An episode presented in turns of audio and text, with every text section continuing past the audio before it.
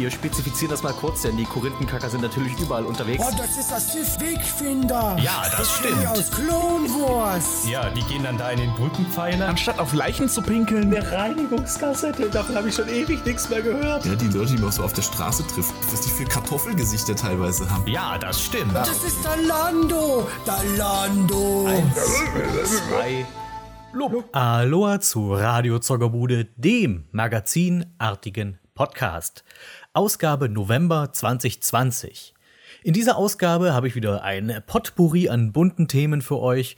Allen voran als Hauptthema bespreche ich mit einem äh, wunderbaren Gaste die beiden Street Fighter Animationsfilme, beziehungsweise zwei der Street Fighter Animationsfilme. Ich nehme an, die beiden bekanntesten. Das sind einmal Street Fighter The Animated Movie von 1994 sowie den Street Fighter Alpha Film von, ich glaube, 2000 war es. Und äh, wir besprechen das hin und her und ich denke, es wird auch wieder eine ganz nette Diskussion zustande kommen, welcher Film denn nun für uns eigentlich der bessere ist, da wir, das kann ich schon mal vorweg schießen, da auch, glaube ich, ganz unterschiedliche Ansichten dazu haben. Des Weiteren habe ich ein größeres Thema dabei und zwar geht es um Nebencharaktere in Videospielen. Für mich ein ungemein wichtiger Aspekt, vor allem bei Rollenspielen und Adventure-Spielen, die diese Spiele so, ja, so besonders und interessant machen. Und ich möchte mit euch dann auswerten, welche sind die ganz besonders guten Nebencharaktere, die nochmal einfach ein Level drüber über dem typischen NPC sind. Da habe ich fünf Beispiele mitgebracht von Nebencharakteren in Videospielen, die bei mir besonders Eindruck hinterlassen haben, möchte versuchen zu erklären, warum das so ist. Und nur schon mal vorweg, Barrett wird nicht dabei sein. Er wäre normalerweise dabei gewesen, weil ich ihn für einen der besten Nebenfiguren in Videospielen überhaupt halte. Aber ihr habt es vielleicht mitbekommen, ich habe kürzlich ein größeres Video über Barrett gemacht und ich will mich nicht wiederholen. Das heißt, äh, so meine fünf Lieblingsnebenfiguren in Spielen außer Barrett. Des Weiteren habe ich eine ganz kurze kleine Spiele-Review dabei. Es geht wieder so in Richtung äh, Sidequestos Fingerzeig, also ein Independent-Spiel, was vielleicht nicht so viele Leute kennen, ein paar von euch bestimmt, aber mit dem ich einfach eine Menge Spaß hatte und das ich euch gerne vorstellen möchte. Und das ist Guild of Dungeoneering. Dazu kommen wir später dann ein bisschen, warum ich euch dieses Spiel ans Herz legen möchte. Und schließlich habe ich ein Hörspiel gehört aus dem Alien-Franchise, was ich äh, doch für außergewöhnlich und besprechenswert halte. Und zwar geht es um Alien 3, das Audiodrama. Und im Grunde genommen ist es äh, Alien 3, so wie es ursprünglich geplant war, also der Film. Der Film wurde ja oft umgeschrieben und das ursprüngliche Skript von dem ursprünglichen Autor, das ist jetzt irgendwie wieder aufgetaucht nach irgendwie 20 Jahren. Und äh, die wunderbare Hörspielfirma Audible hat beschlossen, komm, wir machen daraus einfach ein Hörspiel. Also Alien 3, der Film, so wie er ursprünglich angedacht war, äh, mit dem Fokus auf, auf andere Figuren mitunter und äh, im Grunde genommen einfach einer komplett anderen Handlung, als es, das Original, als es dann Alien 3 schließlich wurde.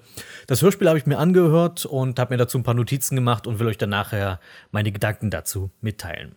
Wenn ihr euch wundert, gibt es in diesem Monat gar keinen Wünschokreiser. Ja und nein. Also es fand zwar eine Abstimmung statt zum Wünschokreiser, also sprich zum Wunschspiel des Monats.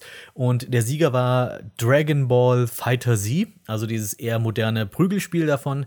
Allerdings hatte ich einfach noch keine Zeit, das mal intensiv zu spielen. Ich habe es bisher angespielt, ich glaube eine Stunde, anderthalb Stunde oder sowas bin aber noch nicht, also ich fühle mich noch nicht in der Lage dazu, irgendwie fundiert was euch mitzuteilen. Bisher mein erster Eindruck ist nicht der allerbeste, aber vielleicht ändert sich das noch, wenn ich dann mich ein bisschen mehr noch ähm, verbeiße da rein. Und ich hoffe, dass ich das dann im Dezember nachholen kann und dass es dann äh, zwei Wunschspiele geben wird, so wie ich es ja auch schon mal einmal in diesem Jahr gehandhabt habe, als als ich einmal nicht liefern konnte, den, das Wunschspiel. Gut, genug gelabert, genug Einleitung. Ich hoffe, ihr werdet Spaß mit dieser Ausgabe haben und wir starten jetzt mit dem Hauptthema. Anime. Erinnern wir uns zurück, im April diesen Jahres habe ich einen sehr, sehr großen Podcast gemacht, eine Radio-Zoggerbude über Videospielverfilmungen. Und unter anderem habe ich da auch mit ähm, einem Gast die Street Fighter Filme besprochen, also die Realverfilmungen Street Fighter äh, The Movie und äh, diese Legende von Chan Li. Und dieser Gast, der ist mir auch heute wieder zu Gast. Die Frau, die auf Blankas rote Haare eifersüchtig ist. Hier ist Neko Kumagoro. Ja, Hallöchen. Und ja, ich bin eifersüchtig. ich möchte das auch. Und äh, ich dachte, ich lade dich wieder ein, einfach weil es ja noch mehr Street Fighter-Filme zu besprechen gibt, oh, die ja. nicht unbedingt Realfilm sind, sondern Trickfilm, Anime, Cartoon, wie auch immer man sagen will, ist ja alles das Gleiche. Ja. Und ähm, da dachte ich, mach, vervollständigen wir das einfach mal, nehmen wir einfach zwei weitere. Und zwar geht es diesmal um Street Fighter 2 The Animated Movie und um Street Fighter Alpha The Movie. Und beides sind Animationsfilme. Und ich habe diese Filme vor vielen, vielen Jahren irgendwann mal gesehen. Also als das Internet noch neu war, habe ich mir die irgendwie mal gegriffen und dann irgendwie in minimaler Qualität geguckt und von äh, Street Fighter Animated Movie war ich hin und weg und habe mir da noch Alpha reingezogen und das war jetzt nicht ganz so hin und weg und aber ich glaube für dich waren die Filme ja diesmal jetzt als ich dich damit beauftragt habe, guck dir die mal an, damit wir im Podcast drüber reden können. Für dich war es ja das erste Mal die Filme geschaut. Ja, ja, wunderbar und, und wunderschön und ich finde es auch toll, dass die Kaufversion von beiden genau das gleiche Cover hatte und äh, bei dem einen steht halt in kleinen Druckbuchstaben noch drauf äh, Animated Movie und, und bei dem anderen Alpha und das ist ja, ja wunderbar. Also wovon Also- Nico da redet ist, ähm, das eine Cover von Street Fighter 2 Animated Movie ist schon das vernünftige und richtige Cover. Da sind halt die Figuren einfach aus Street Fighter 2 Animated Movie drauf. Das Problem, was ist, äh, die deutsche Veröffentlichung von äh, Street Fighter Alpha, dem Film von Panini, dem Verlag, ihr dürft euch jetzt mal gerne da selbst ein bisschen ohrfeigen, falls ihr bei Panini arbeitet, ähm, ist dasselbe Cover nochmal von Street Fighter 2 Animated, nur dass da sie da Alpha drauf geschrieben haben. Und ähm, das ist ein bisschen verwirrend. Sie, das Einzige, was sie geändert haben bei dem Street Fighter Alpha Cover ist, sie haben ein zweites Mal Ken draufgesetzt. Also auf dem Cover ist jetzt, sind jetzt zwei Kens drauf. Einmal ein, ein netter Ken und ein böser Ken. Und, ähm, Und Chan-Li ist auch doppelt drauf, soweit ich weiß. Also falls Ja. du das jetzt in der Zockerbude irgendwie einblenden kannst, das Cover ist echt wunderbar, weil wir haben einige Charaktere doppelt drauf. Ja, das ist, keine Ahnung, was sich dabei gedacht haben. Das ist halt echt komisch. Und es gibt auch von den Filmen einfach keine vernünftigen Veröffentlichungen, zumindest nicht in Deutschland. Also ich habe die, den Street Fighter 2 Animated Film habe ich ähm, auch nur auf Englisch leider. Aber den gibt's jetzt, den gab's mal auf Deutsch, aber den kriegst du einfach nicht mehr. Der ist einfach, also ich habe ich hab wirklich lang und breit gesucht im Internet, den kriegst du einfach nicht mehr zu kaufen. Und ich glaube auch Streams entweder in sehr niedriger Qualität oder eben auch nicht wirklich, weil ich das war schade ist, weil ich mochte die deutsche Synchro, die hast du ja leider nicht gehört, weil ich Nein. konnte für dich leider keine deutsche Fassung des Films Nein. äh, rausfinden. ähm, und äh, Street Fighter Alpha, der Film, der von Panini, den gibt's nur mit japanischer Tonspur und deutschen Untertiteln. ähm, und ich hoffe mal, das liegt an den deutschen Untertiteln, dass ich den Film nicht ganz verstanden habe, aber dazu kommen wir dann noch. Ah, deswegen gab es früher mal ein Forum namens Paniert Panini. Da, das hatte ich gerade irgendwie, musste ich da dran denken. Ist das so? Weil Ja, haben die so den Ruf dafür? deswegen, Nein, ja? ich weiß nicht, das, das also das ist eine lange Geschichte. Es gab damals so in, in bei Animex, falls ihr diese Seite kennt, äh, da gab es früher halt verschiedene Zirkel. Ich war in einem Kingdom Hearts Zirkel und da gab es noch einen anderen Zirkel namens Paniert Panini und wir haben so ein bisschen ähm, wie eine Art Wettbewerb um die Aktivität gehabt. Paniert Panini war echt crazy, also da ging es ging richtig die Post ab. Ich weiß nicht, worum es da genau ging, aber wurde viel gepostet. Ja, danke für die Story, auch wenn du nicht weißt, worum es eigentlich ging. Ähm, zwischen den beiden Filmen liegen ein paar Jahre. Ich gucke mir gerade mal nach. Ich meine, der kam 94 raus, der Street Fighter Animated Movie, was ja tatsächlich relativ nah sogar ist an der Veröffentlichung vom Original. Genau, 1994 kam der raus. Ähm, und das gilt tatsächlich unter Fans auch als einer der besseren Videospielverfilmungen. Ähm, Ernsthaft. ja, tatsächlich. Ich bin gespannt. Ich, weiß gar nicht, warum du den gar nicht so gut fandest, aber wir werden wir werden es gleich erfahren. Ähm, Im Allgemeinen, die, die Handlung ist ein bisschen schwer zusammenzufassen, weil der Film springt so ein. Der Film weiß es selbst manchmal nicht so richtig. Obwohl ich finde, der, ich, finde, der setzt am Anfang relativ klar, worum es geht. Dann verliert er zwischendurch so ein bisschen den Fokus und am Ende kommen wir dann wieder dahin zurück, um- worum es eigentlich geht. Also ganz dezent verliert er den Fokus. Ganz dezent. Ja, ich, äh, ich war nicht so begeistert von dem Film. Ich war von beiden nicht so begeistert, muss ich sagen. Aber ja, bei dem Film dachte ich wirklich zwischendurch, irgendwie fühlt sich's verschwendet an meine Zeit. Aber gut, wir wollen mal. Wie, wie schade eigentlich. Also es geht im Grunde genommen darum, ich finde, der, Fi- der Film ist, ähm, was Videospielumsetzungen angeht, finde ich ziemlich weit vorn, weil er einfach, finde ich, sehr gut das Spiel repräsentiert, um das es geht. Also die Charaktere sind, also die, die, wie sie aussehen, die Models sind wirklich alle auf den Punkt. Du erkennst sofort, wer wer ist. Die ganzen Details in den Charakteren sind vorhanden und auch die, der Plot dreht sich, also die Figuren, die es in den Fokus rückt, das sind auch die richtigen Figuren, die es in den Fokus rückt.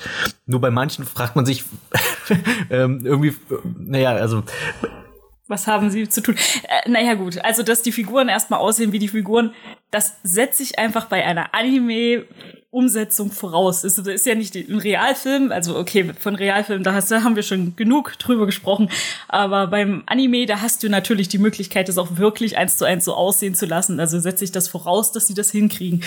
Ähm, ich, ich kam ja in dem Film so oft verloren vor, weil ich mir einfach nur dachte, was äh, ihr wollt alle Charaktere reinklatschen, aber irgendwie hat dadurch nichts irgendwie für mich Relevanz oder emotional fühle ich mich halt so null angesprochen, weil wir haben zwar kurz irgendwie Ryu und Ken und dann switcht es wieder rum, dann haben wir einen zehnsekündigen Kampf zwischen Blanca und äh, und dann geht's wieder zum nächsten. Hauptsache wir klatschen schön alle Charaktere rein und äh, bei mir, also für mich hätte sich dieser Film trauen sollen oder hätte mutig genug sein sollen, ähm, einfach das ein bisschen einzukürzen. Weniger Charaktere und dafür die Charaktere, die drin sind, wesentlich ausgiebiger und dann wäre es vielleicht ein guter Film für mich geworden, aber so war es einfach zu viel und wir haben ständig irgendeine Figur, die sagt, hallo, ich bin auch noch da, fällt von der Klippe, die nächste Figur steigt aus dem Flugzeug, hallo, ich bin auch da, ihr kriegt einen aufs Maul, nächste Figur. Das, und das geht den ganzen Film so. Das, das, äh, nee, das ist wirklich nicht ganz so mein Ding gewesen. Aber das, was du ansprichst, das stimmt schon. Das hat so ein bisschen dieses äh, Mortal Kombat Annihilation, dieses Mortal Kombat 2 Problem, wo sie auch versucht haben, irgendwie alle Figuren irgendwie reinzubringen und wenn die nur erwähnt werden zumindest, aber Hauptsache sind alle mal irgendwie vorgekommen. ähm, und auch dem Film hätte es wahrscheinlich besser getan, hätte es auf ein paar Figuren verzichtet. Äh, zur Information ist verwendet, der Film verwendet wirklich alle Street Fighter 2 Figuren, auch die, die zu später noch dazu kamen. Also die, ähm, die Original 8 Kämpfer von Street Fighter 2, die vier Bosse kommen drin vor und dann nochmal die vier extra Figuren, die bei Super Street Fighter 2 der Champion Edition mit dazu kamen. Also Cammy, DJ, ähm, Fei Long und T-Hawk. Die sind alle, alle vier mit drin und zum Beispiel auf die vier hätte ich gut verzichten können, weil die auch alle vier einfach nichts zu tun haben. ja, mit dem die alle Film. vier sagen auch nur Hallo, ich bin da. Nee, wo Cammy, Cammy hat tatsächlich was Naja, mit Plot gut, zu tun. Ja, mit dem Plot zu tun, aber sie ist halt trotzdem auch nur so, so kurz da. Man sieht nicht so richtig, was wird denn dann aus ihr. Ja, so. das Ding ist, die, das, das, was sie tut, hätte auch jeder andere machen Ja. können in dem Film. Also du hättest auch ihren, den äh, Cammy weglassen können und das dafür einfach eine Original 8 dafür nehmen können, Genau. die halt, ähm, naja. Also es geht im Grunde, was, was ich mag, der Film fängt an mit dem Ende vom Street Fighter 1 Videospiel. Was viele nicht wissen, ist, weil kaum, kaum einer hat Street Fighter 1 gespielt. In dem Spiel spielst du ja Ryu und der letzte Endgegner ist Sagat. Sagat ist der Street Fighter Champion. Und damit beginnt dieser Street Fighter 2 Film. Also es nimmt es als Prolog den Endkampf zwischen Ryu und Sagat. Und in dem Film geht es jetzt darum, hey, Sagat, der steht unter der Fuchtel von diesem Beißen, diesem großen Verbrecherkönig. Und Beißen denkt, oh, Moment mal, jemand konnte Sagat verprügeln, den krassesten Kämpfer auf der Welt.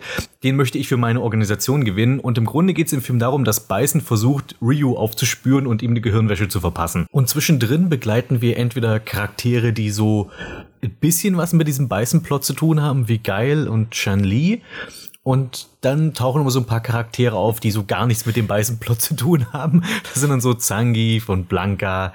Und, und Honda ist so ein Sonderfall. Der ist so ein bisschen mit dabei, aber so ein bisschen gar nicht. Also, Also Honda, muss ich jetzt gestehen, ist so der Held dieses Films, der den Film für mich rettet tatsächlich, weil Honda so ein witziger Charakter ist.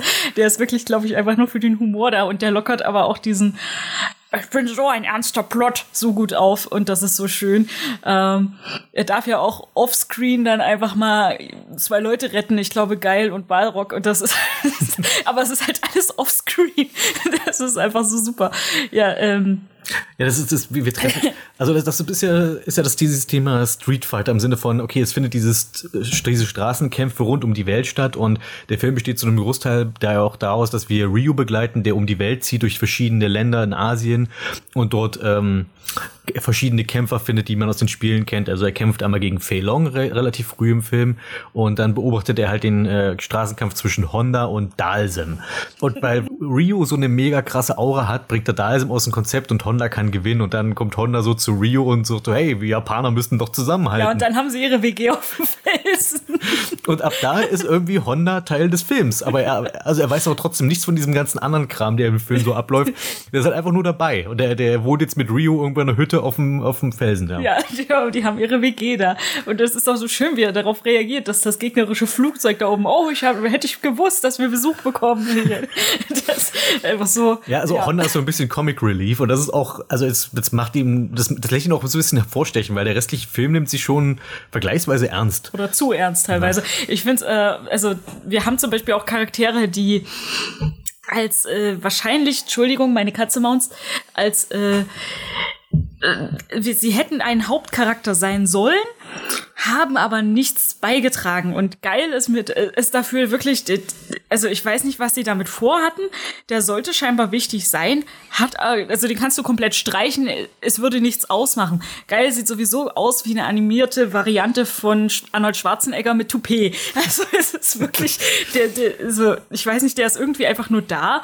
Wahrscheinlich, um, damit Chan-Li jemanden zum Sprechen hat. Aber also geil ist wirklich so absolut nichtssagend in ja. dem Film. Also geil und Chan-Li versuchen halt zu ermitteln. Also im Sinne, die, die versuchen dieses Verbrechersyndikat von Beißen irgendwie ähm, aufzumischen. Aber äh, ja, sie, sie tun halt nichts. Also sie reisen zwar auch so ein bisschen rum und warnen andere Kämpfer so, hey, ihr seid voll die krassen Kämpfer. Zum Beispiel, das ist auch der Moment, wo dann DJ auftaucht. DJ ist einfach nur ein Türsteher irgendwo im Nirgendwo. Und dann kommen äh, Geil und Chan Li und sagen, ey, übrigens, Vorsicht, diese, diese Verbrecherorganisation Shadowlow ist hinter dir her. Und äh, das war, das war der Auftritt von DJ. Und das machen auch Geil und Ke äh, Geil und Chan Li im letzten Film. Mit, der, mit dem Unterschied, Chan Li hat zumindest einen ziemlich coolen Kampf. Ja. und darf einen der großen Schurken ausschalten. Genau. Aber danach ist sie auch den restlichen Film nicht mehr dabei. Also sie, ähm, sie, sie wirkt erstmal wie ein wichtiger Charakter, aber nachdem sie quasi ihren einen Kampf gemacht hat, ist sie aus dem Film komplett raus. Und geil hingegen ist, ähm, also der ist zwar bis zum Ernsten, bis zum Ende des Films im Film, aber er macht gar nichts. Also ja. er, er, entweder kommt er nicht rechtzeitig an, wo gerade gekämpft wird, oder oder fällt von der Klippe. Oder, oder wenn er ankommt, dann wird er sofort besiegt. Also das ist äh, geil, ist halt, und wird dann offscreen. Das, das hat mich auch total überrascht. Ich habe den Film ja auch vorher schon lange nicht mehr gesehen und und ich hatte in Erinnerung, okay, okay, die Hauptcharaktere sind halt Rio und Ken und an dritter Stelle ist so geil als wichtige Figur. Und dann gucke ich den Film nochmal und denke, wann kommt der Moment, wann geil eigentlich wichtig wird? Also der Film tut aber die ganze Zeit so, als wäre geil wichtig, weil ja. der hat tatsächlich relativ viel Bildschirmzeit. Weil ja. wenn du gerade nicht bei Rio bist, dann bist du immer bei geil. Und aber er macht nichts. Er macht nichts. so. Er macht nichts und schafft nichts. er findet ja nicht mal irgendwie was Besonderes heraus oder so. Also diesen einen, diese eine große Kampfszene zwischen Shandy und Vega, die ist übrigens fantastisch. Da darf ich gar nichts gegen sagen. Ähm, auch da geil, ja, klopft oh, oder, oder ruft an, ah, Chanli, ist alles okay. Aber eigentlich, er kommt ja auch dahin, wenn der Kampf schon vorbei ist, äh, rettet niemanden oder so. Also, äh, ja, geil ist irgendwie, er ist einfach da. Aber wie gesagt, ich habe die ganze Zeit nur gedacht, okay, das ist jetzt Arnold Schwarzenegger mit Toupet. Also von der Zeichnung her, ihr müsst euch den, den mal angucken, der ist so witzig gemalt. Äh, ja. Also das, das, aber, das Grund, aber, das grundlegende Design von Geil ist halt einfach schon auch schon im Spiel immer albern gewesen, diese komische Turmfrisur. Ja, aber jetzt hast du halt noch diese komischen, markanten Wangenknochen. Also der, der hat so komische Linien gemalt und das erinnert mich halt sehr an, an den Arnold. Fehlt noch die Zahnlücke. Ja. Was so ein bisschen tatsächlich fehlt, ist, ähm, was du am Anfang angesprochen hast, so eine gewisse emotionale Verbundenheit zu irgendeiner ja. Figur, weil, okay, der Film konzentriert sich viel auf Ryu, aber auch auf Ken.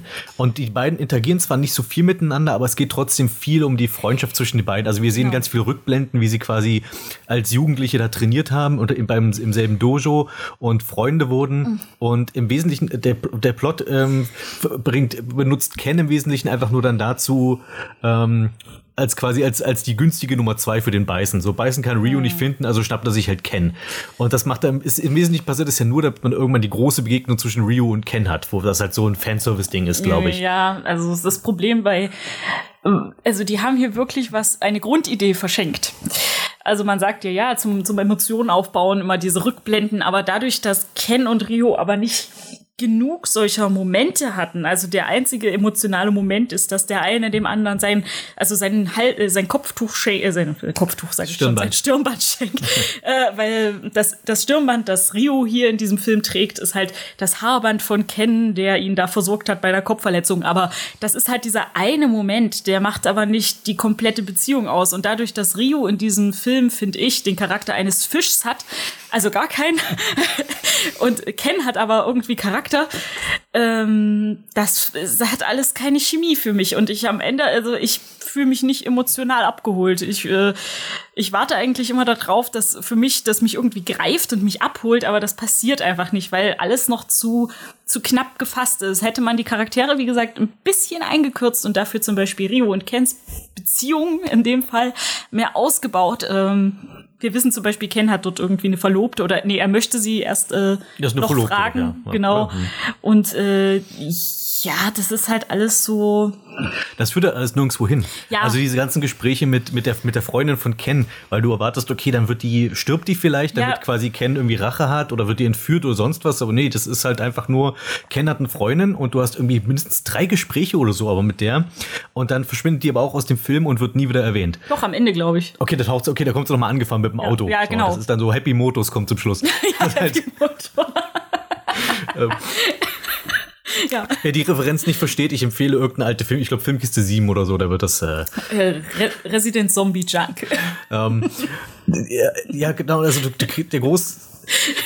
Das ist das, das Problem mit Rio und seinem fehlenden Charakter. Ich glaube, das liegt aber so ein bisschen an dem Spiel, weil ich finde, Rio ist halt so einfach dieser ernste Hauptcharaktertyp. Der, der hat halt wirklich. Das ist halt so ein bisschen, der hat ja dieses Liu Kang-Problem, wobei der ist ja auch so eigentlich eher von den Helden bei Mortal Kombat eher einer der langweiligeren, aber er ist halt der Hauptcharakter. Aber das ist ja die Aufgabe eines solchen Films, dann dieser Figur Charakter zu geben. Man hätte Ja. ihn zum Beispiel ein kleines bisschen weniger ernst machen können. Also wir wissen zum Beispiel, ich glaube, auf der Straße rammelt ihm ein Bettlermädchen an, er gibt ihr Geld, aber es ist alles so, ähm, So hölzern. So ja, es ist alles total hölzern und gestellt und er hat halt einfach keinen keinen Charakter. Es würde ihm zum Beispiel einfach, du kannst ihm ja eine Macke verpassen. Weiß ich nicht, dass er ständig in seine Hosentasche greift oder was weiß ich für eine Macke, aber dass er einfach irgendwie was Persönliches hat, aber der hat gar nichts Persönliches und das lässt einen natürlich so, ich habe mich sehr gelangweilt bei den Szenen mit Rio, weil ich, weil ich dachte, wann, wann kommen wir wieder zu den anderen, die haben wenigstens irgendwie eine Persönlichkeit. Chan-Li hat in diesem Film Persönlichkeit. Hat ist, glaub irgendwie ich, so was, was mit- Witziges, ja. die hat, der haben sie eine gute Persönlichkeit verpasst, ne? Die hat halt irgendwie ihr Motiv, dann hat sie aber gleichzeitig äh, sowas Putziges zwischendurch, wo du, wo du rauserkennst, okay, die ist nicht die ganze Zeit nur die ernste Interpol-Agentin und ähm, ja, die hat halt einfach die, die Möglichkeit, Charakter zu zeigen und das ist bei Rio halt einfach nicht gegeben. Stimmt, Chun-Li ist echt so eine der Gewinnerinnen von Chun-Li, Ken Und und, Honda. und Honda. Würde ich sagen, Ja. sind so die drei besten Figuren, was, was so rein Persönlichkeit angeht. Ich finde auch das bisschen, was wir von Vega sehen, ich meine, der hat auch irgendwie nur zwei Zeilen Dialog oder sowas, aber du verstehst trotzdem, was das für eine Figur ist. Naja, alleine, dass er so einen schönen Anfall kriegt, weil sie sein Gesicht entstellt. Ja, mein ich- schönes Gesicht. Du, du hast diesen großen, ich glaube, das ist wirklich so die bekannteste Szene im Film. Du hast erstens die Chun-Li-Dusch-Szene, wofür, Ja. glaube ich, viele 13-jährige Jungs sehr dankbar waren. und ähm, wo du siehst auch überraschend viel. Also es ist Ja. nicht so, als auch eine Duschszene, wo die du nur von hinten siehst oder so. Ähm, und danach, direkt nach der Duschszene, kommt der große Zweikampf Chun-Li-Vega, der wirklich der mit Abstand beste Kampf. Also ich finde, Ryu Fei Long war auch noch ziemlich gut. Ja, aber ich, ich fand schon, ja, der also Vega Chan-Li, das Es- hat schon gerissen. Ja, weil es auch der, der Film fühlt, der, der Kampf fühlt sich auch an, als dass es da auch um was geht, weil Ja, der Kampf, weil Rio bedrohlich Fei. Mhm. Long ist halt einfach nur ein Schaukampf und ähm, Vega, Chun-Li, das ist halt Leben und Tod und du hast halt auch die, dadurch die beiden, die beiden haben halt einfach mehr Persönlichkeit, dadurch nimmst du den Kampf auch irgendwie ein bisschen, du passt mehr auf. Alleine wie der Kampf aufgebaut wird, ist schon schön. Du hast erst so eine ganz ruhige Szene, du weißt, dass irgendwie was kommt, es wirkt ganz so bedrohlich, aber erst ist irgendwie nichts, also es wirkt wie ein bisschen wie ein Horrorfilm. Du siehst, wie sie duscht, wie das so sich langsam aufbaut, du weißt, dass jetzt irgendwas kommt und dann kommt halt Vega, bam, und dann kämpfen die und es ist halt wirklich, die Schläge tun weh beim Zugucken. Hm. Also es spritzt viel Blut und äh, Fetzen fliegen. Ist wirklich ein brutaler Kampf. Also die, die, die zerlegen die, das komplette Apartment von Chun-Li bei dem Kampf. ja, und zerlegen sich gegenseitig. Und, ähm, sie, und Chun-Li muss wahnsinnig einstecken. Also wirklich, also Vega hat ja eine Kampfklaue und da setzt die auch krass ein. Und, ähm, und dann, wenn Chun-Li aber dann schafft, selbst aber auch Schläge zu landen und äh, Vegas Gesicht ein bisschen demoliert, dann flippt, fällt bei ihm halt so ein Schalter um, weil er ist ja dieser Schönling. Und, ähm, und jetzt hat er einen Schlag ins Gesicht gekriegt und ah, mein schönes Gesicht. Es war an sich auch so ein bisschen ein Klischee von diesem Schönling, der halt dann ausflippt, Ja. wenn es gegen ihn. Aber es, funktioniert in Es dem Fall einfach sehr gut. gut, ja. Und ähm, das ist tatsächlich so, finde ich so, ich glaube, das ist immer unser eigentliches Highlight von dem Ja, Film, ist absolut. Vega Chun-Li. Und ich finde allgemein, die Kämpfe sind gut in dem Film. Und das finde ich ist somit das Wichtigste bei einem Street Fighter-Film, dass halt die Kämpfe unterhaltsam sind, dass du ähm, Mhm. und dass die, dass die, dass, dass die Figuren oder die, die Kämpfe aus dem Spiel Mhm. vernünftig repräsentiert werden. Und da gibt es ein paar Schwächen, finde ich. Also ähm, ich finde zum Beispiel schade, dass wir nie wirklich einen Ballrock-Kampf sehen, weil Honda, Honda, also am Ende hast du halt die, die Helden die, gegen die Bösewichte. Das, ich glaube, Honda ist am Ende nur dabei da, damit du irgendwen hast, die, mit dem du Ballrock paaren kannst. Ja, und die Schubs, also die kommt so für ihre zwei Sekunden, haben sie einen Ka- Honda-Ballrock-Kampf, dann fallen sie von der Klippe und später kommt Honda halt mit Geil und, und Ballrock über der Schulter wieder hoch. Also, das ist schön. Ja, der Endkampf beginnt halt mit Geil gegen Bison, Rio gegen Ken und äh, Honda gegen Balrog. Und du merkst halt, okay, Honda gegen Balrog, das ist für den Film, für den Plot eher irrelevant. Mhm. Und dann fallen die beiden einfach von der Klippe. Und wenn der, wenn der Endkampf, der große Endkampf vorbei ist, kommt Honda zurück. Übrigens, ich habe meinen Kampf auch gewonnen. So ist halt so. Und da hätte ich zum Beispiel gedacht, dann streich doch diese vier Zusatzcharaktere aus der, aus der Champion Edition, also schmeiß meinetwegen Fei Long raus und setz Balrog an der Stelle ein, Ja. dass du Ryu gegen Balrog hast. Und dann hast du auch gleich schon nämlich den Ansatz, weil ähm, Ryu wird ja dadurch gefunden, dass er halt um die Welt zieht und diese Street Fighter Kämpfe beobachtet. Und so hättest du natürlich dann auch äh, dann, dann nicht einen Twist groß, aber da hätte man raus- rauskriegen können, okay, Balrog arbeitet für den Beißen und deswegen ist jetzt Beißen auf seiner Spur oder sowas. Ja, also es ist, es, also es sind halt viele verschenkte Sachen. Ähm, was Oder, oder ganz kurz, ich- für den Gedanken noch kurz zu Ende führen. Oder Cammy könntest du einfach streichen und ihr die und, und Geil einfach in die Rolle stecken, weil Geil hat eh nichts zu Mhm. tun. Dann lass Geil diese, dass Geil halt unter der Kontrolle von Beißen steht und diesen Mord begeht, weil Cammy begeht am Anfang des Films einfach nur einen Mord an irgendeinen Politiker und wird dann verhaftet. aus, genau. Und äh, dann, das hättest du auch einfach geil machen lassen können. Und dann ist genauso der, der große, der einer von den Guten, der plötzlich in, in irgendein Verbrechen begeht. Was ich aber für ein Problem sehe, ist tatsächlich auch so ein bisschen die Frauen-Männer-Quote. Tatsächlich in Street Fighter hast du ja eigentlich die Möglichkeit, also gerade dann später in Alpha, ähm, die es gibt genug weibliche Charaktere und jetzt dann auch noch die Cammy rauszunehmen, damit hast du dann nur noch Chan-Li übrig. Das ist dann, glaube ich, ein bisschen. Die wollten Cammy, glaube ich, zum einen, weil Cammy viele Fans hat und dann halt noch mal für den, also für den Fanservice einfach. Ich glaube, deswegen darf die kurz auftauchen und die benutzt ja auch ihre Standard-Moves, um dort diesen Mord zu begehen. Das, das war schon ganz okay. Die Szene war auch okay. Dass später Cammy nicht mehr vorkommt, war ein bisschen blöd, aber ja, an sich war die, war die Grundidee witzig. Mir ist bloß gerade was ganz Ulkiges aufgefallen, dass wir im Film ähm, eine Szene haben, wie Ryu hochkommt zu seinem zu seiner Berg-WG und dass der doch so klettern muss und später kommt Honda doch hochgelaufen. Ja, aber das war ja Also, Training. Also, ja, aber äh, haben die überhaupt einen Bergweg? Eigentlich war das doch eine Felsspitze da. das ist so eine Toriyama-Feldspitze irgendwo um nirgendwo. ja, ich frage mich jetzt gerade, wie, die das gemacht, äh, wie der das gemacht hat, aber egal. Äh, Ja, und zwischendrin gibt's halt diesen etwas komplett sinnlosen Kampf, ähm, Blanka und Zangief. Und der ist halt einfach nur drin, weil wir Blanka und Zangief ja, einbauen der wollten. geht ja auch nicht mal eine Minute. Also es ist wirklich nur ein ganz kurzer, hey, die sind da, tschüss, Szene aber weg. ich, ich finde, hat war aber effizient, weil die haben das gemacht, was sie sollten. Äh, Zangief post ein bisschen rum, macht Wrestling-Moves und Blanka macht halt seine Rolle und seinen Elektroschlag und so. Ähm, aber da hätte ich zum Beispiel auch gedacht, dann schmeißt zum Beispiel T-Hawk raus. Erinnerst du dich überhaupt noch, dass T-Hawk in dem Film ist? Weil das ist so für mich eine Ähm. der Figu Figuren. Jetzt, wo du sagst, ich, ich weiß gar nicht mehr, wo der vorkam. Auf der, Straße? Der kämpft einmal gegen Ken in irgendeiner Gasse oder sowas. Oh. Und okay. dadurch, dadurch findet, kommt dann, kommt dann Beißen auf Kens Spur, weil der irgendwie diesen Kampf gegen T-Hawk gewinnt. Aber T-Hawk ist halt wirklich auch so, auch so ein kompletter Nicht-Charakter. Der kämpft gegen Ken und dann sagt er, bring es zu Ende. Und dann Ken so, äh, nein, wir, das Straßengewicht töte ich nicht, hallo? Und, dann ist, und das, das, war, das war Tschüss T-Hawk. Und ich finde, T- T-Hawk war schon bei dem Realfilm so ein lustiges Ergänzungs... Tiak irgendwie Realfilm. Also, wenn ihr euch an den anderen Talk erinnert, das war ein Dude, der an der Seite stand und der hatte ein witziges Stirnbändchen, was so ein bisschen indianermäßig aussieht. Ja, der hat irgendein buntes Bändchen, das war deswegen, deswegen war war er ein Indianer, deswegen war es T-Hawk. T-Hawk. Vor allem, der war auch so komplett, der war so komplett schmächtig Hatte und der unscheinbar. zu sagen? Nee, der war schmächtig und, und T-Hawk ist ja eigentlich so zwei Meter Hühne. Also, Nee, einfach nur den Praktikanten. Schnell, du hast ein Stirnband, wir haben T-Hawk vergessen. Also, also auch an, gerne an künftige Mortal Kombat Verfilmungsmenschen, lass doch einfach T-Hawk raus. Mortal kein, Kombat, kein, kein Mensch, Fighter. kein Mensch braucht, ja, genau, für Street Verfilmungsmenschen, lass, weil kein Mensch hat jemals nach T-Hawk gefragt. Aber- ich, wenn ich jetzt den Film geguckt hätte und wir machten diesen Talk, ich glaube nicht, dass ich hier sitzen würde und sagen, weißt du, wir einen hätten einmal so ein T-Hawk hat mir gefehlt. Also, Aber weißt du, ich glaube, der Gedanke, den du hattest, war, man hätte natürlich auch aus Mortal Kombat-Verfilmung Nightwolf könnte man auch rausnehmen. Ja, so- T-Hawk und Nightwolf sind leider nicht so gut geschriebene Charaktere, die kann man jetzt auch das ist, äh, getrost. es sind immer die Indianer, ich weiß auch nicht. ich weiß nicht, wieso sie diese Panne schreiben. Na gut. äh, ja, der, der, ja, die, genau, T-Hawk, also, ähm, wir sind noch gar nicht auf Beißen zu sprechen gekommen, glaube ich. Stimmt, Beißen. Beißen ähm, funktioniert als Bösewicht ganz gut, aber er ist halt einfach so, er hat auch irgendwie kein so richtiges Motiv, finde ich. Er hat einfach nur, ich will Nö. die Welt erobern und das mache ich, indem ich irgendwelche Straßenkämpfer eine Gehirnwäsche verpasse. Ist, finde ich, so ein bisschen klein gedacht, ehrlich gesagt, aber ähm, und er hat halt, und er ist halt so ein bisschen, also ich, ich verstehe seine Kräfte nicht so ganz. Er hat ja diese Ja, komischen. er ist so wahnsinnig overpowered und äh, keiner weiß so richtig, warum eigentlich. Ja, vor allem plötzlich ist es ja dann nicht mehr. Also der im Endkampf haben Ryu und Ken keine Chance gegen ihn, die prallen von ihm ab, die Genau. können nicht mal an ihn ran.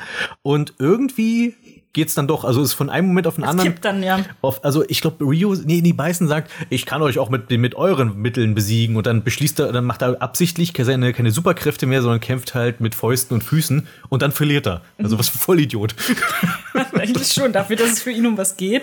Ähm, ja, wir haben ein bisschen zu lange mit dem Podcast gewartet. Ich glaube, ich erinnere mich gar nicht mehr so gut an diesen Film.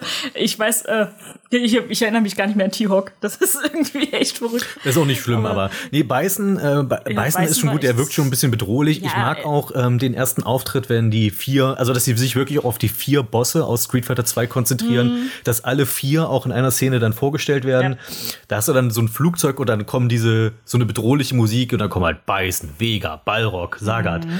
Sagat hat leider später auch keinen Kampf mehr, der verschwindet auch so ein bisschen aus dem Film. Der taucht noch einmal auf und sagt, lass mich doch gegen Ryu kämpfen und Bison so, äh, nö, hau ab, kusch. und dann, das war's mit Sagat. Sagat taucht dann auch leider nicht nochmal auf. Die haben jetzt, ist halt wirklich dieses Problem mit zu vielen Charakteren und Ja, auf ähm, jeden Fall. Also, insgesamt trotzdem finde ich, das, wo was, was bei dem Film, worauf es ankommt, das machen sie schon richtig. Die erzählen einen simplen Plot straight von Anfang bis Ende. Und die haben viele ziemlich gute Kämpfe. Sie haben nur ein bisschen zu viele Figuren und ein bisschen dezent. verlieren sich halt leider in Nebenplots, die nirgendwo hinführen. Ja. Ähm, aber das, die, die Hauptgeschichte, die es erzählt, erzählt's und ich kann der gut folgen und ähm, mehr erwarte ich mir von einem Street Fighter Film auch ehrlich gesagt gar nicht. Das klingt ja fast so, als wäre es gar keine so gute Idee, Street Fighter zu verfilmen. Ich ja, weiß nicht, nee, ich ähm, weiß nicht. Ich finde, der ist wirklich an der, was eine Videospielverfilmung angeht, wenn du einfach sagst, ich bin so ein riesen Street Fighter 2 Fan, ich will das gerne auf der Leinwand sehen oder auf dem Fernseher, ist das, ist das absolut kein, machst du aber dem Film nichts verkehrt. Ich überlege die ganze Zeit schon. Also ich finde, dieser Film ist, also ich habe ehrlich gesagt nicht noch mal Muße, den anzugucken. Also nicht noch mal. Ähm, ich habe schon ein paar Mal überlegt, Street Fighter, was wäre denn da gut? Ähm, wir kommen ja dann später noch zu dem zweiten Film. Aber insgesamt, ich glaube tatsächlich, Street Fighter hätte eher sowas wie eine wie eine Serie gut getan, dass man halt jede Folge für ein, also eine Kurzgeschichte zu einer, zu einer Figur erzählt, damit man sich nur auf diese Figur konzentrieren kann, ohne sie mit 500 anderen Figuren zu bombardieren und dass man dieser Figur sozusagen gerecht wird. Ich habe das Problem bei, bei allen Verfilmungen von Street Fighter bis jetzt. Es wird einfach keiner einzigen Figur so richtig gerecht. Obwohl ich, wie gesagt, Ken noch ganz gut äh, getroffen finde, auch wenn da wieder, also auch da fehlt mir immer noch was. Ja, aber es ist Ken ist halt leider gut. so der Luigi im Film. Ja, also und der, das ist also wirklich in diesem Film, ja, das, das, der ist halt wirklich so ein bisschen äh, und dann aber Honda, also ich wünsche mir eigentlich am liebsten einen Comedy-Film über Honda oder Honda und Rios WG, meinetwegen, aber das, das ist halt so, ja, alles so ein bisschen angeschnitten und alles so ein bisschen da, aber dann doch nicht richtig fertig zu Ende ausgeführt und das, ja, ich weiß nicht, bei diesem Film, der hat mich echt nicht so sehr angesprochen. Und wahrscheinlich steht es jetzt schon in den Kommentaren, aber ich kann es ja trotzdem ergänzen. Es gibt eine Street Fighter-Serie. Oh. Es gibt eine Trickfilmserie. Ähm, die ist aber, glaube ich, trotzdem nicht ganz das, was du dir gewünscht hättest. Ähm, du, du, du bist ja, glaube ich, du kennst doch, glaube ich, die, auch die Mortal Kombat Trickserie, diese furchtbare. Ja. Und das ist quasi das nur Ist mit das Street von Fighter. demselben Macher? Nee, das nicht. Also das sieht auch noch anders aus. Oh es, sieht, es, sieht, es sieht auch eine ganze Ecke schäbiger aus, wenn ich mich richtig erinnere. Uh, Das geht. Ja, und das, das, nee, also die, die Street Fighter TV-Serie, die ist, äh, die gab's auch, glaube ich, nur in Amerika, die gab's bei uns auch gar nicht. Also- Ähm, und ähm, Ja, die Mortal Kombat Serie ist doch schon so schlimm. ja. Also, die Trickserie, wir nicht gegen Mortal Kombat die Realserie. Nein, die, ist, Mortal Kombat ähm, Realserie ist witzig. Conquest, da lassen wir nichts dran. Also, Nein, da sind wir uns einig. Das Also, Conquest ist super. Alleine Zero ist so schön. Ja, gut, wir schweifen ab. Ähm, Ähm, ja, also äh, schade, dass du den nicht so gut fandest. Für mich ist dieser Film so einer, den ich immer mal gucken kann, weil ich finde, das ist, ähm, wenn ich, was ich mir unter dem Street Fighter 2 Film einfach vorstelle, das, das erfüllt dieser Film. Und ich finde den legitim gut und würde ihn empfehlen. ja, also ich äh, würde ihn nicht weiterempfehlen. Ich finde die Kämpfe ganz, ganz nett. Wenn man sich einen schönen Kampf ansehen möchte, dann guckt man sich einfach nur den Kampf zwischen Chandelier und Vega an mit diesem Aufbau davor. Und das reicht. Also mehr braucht man von dem Film nicht sehen. Vielleicht die Szenen mit Honda am Ende, weil, weil Honda einfach einen guten Humor reinbringt. Also es ist auch nicht so gestellt. Also Honda bringt einen guten Humor rein. Aber es ist halt trotzdem so, nee, nee. Ich, keine Empfehlung von mir. Nur ein Wort noch zur deutschen Synchro, da kannst du leider jetzt nichts zu sagen, Nee. aber ähm, die, äh, äh, wenn, wenn ihr mit der alten Dragon Ball TV-Serie in Deutschland vertraut seid, dann werdet ihr da viele, viele Stimmen wiedererkennen. Ich habe so das Gefühl, das sind, ähm, das wird ein ähnliches Studio gewesen sein oder die haben ein sehr ähnliches Casting, also ähm, Das sind gute Sprecher. ja, tatsächlich. Äh, allerdings, wenn du es weißt, dann kannst du es halt auch nicht mehr nicht, nichts hören oder nicht mehr weg. Also Ken hat zum Beispiel den deutschen Sprecher von Ninja Lila. Oh, Oh, So ein bisschen quakig, so. das ist ja witzig. Und äh, Bison hat, den, hat die Stimme vom Rinderteufel. Was halt lustig ist, weil er heißt Bison und er teilt sich die Stimme mit dem Rinderteufel. Ja, vor allem, der hat doch die voll liebe Stimme. Der, der Rinderteufel, der hat ja so einen richtigen warmen Sprecher. Also das passt ja nur nicht so. Ja, aber der kann, der kann auch, der kann auch fies. Ja. Also der kann auch, also er spricht dann halt so ein bisschen zackig, so ein bisschen militärisch einfach. Der Rinderbeißen. Also falls ihr irgendwo, irgendwie eine deutsche Synchro kommen sollt, also eine deutsche Version von dem Film, äh, ist es auch da durchaus sehenswert. Ähm, Okay, das klingt schon fast wieder witzig. es ist die, aber die Performance ist trotzdem super trashig. Also, Also, ähm, es okay. liegt auch daran, dass die, ich meine, die Vorlage, die Dialoge sind jetzt auch nicht so intelligent Äh, und nee. ähm, und dann hast du halt die Leute, die das dann im, im Deutschen auch noch spielen müssen und nicht so richtig wissen, wovon, wovon sie eigentlich reden. Ja. Also, gut.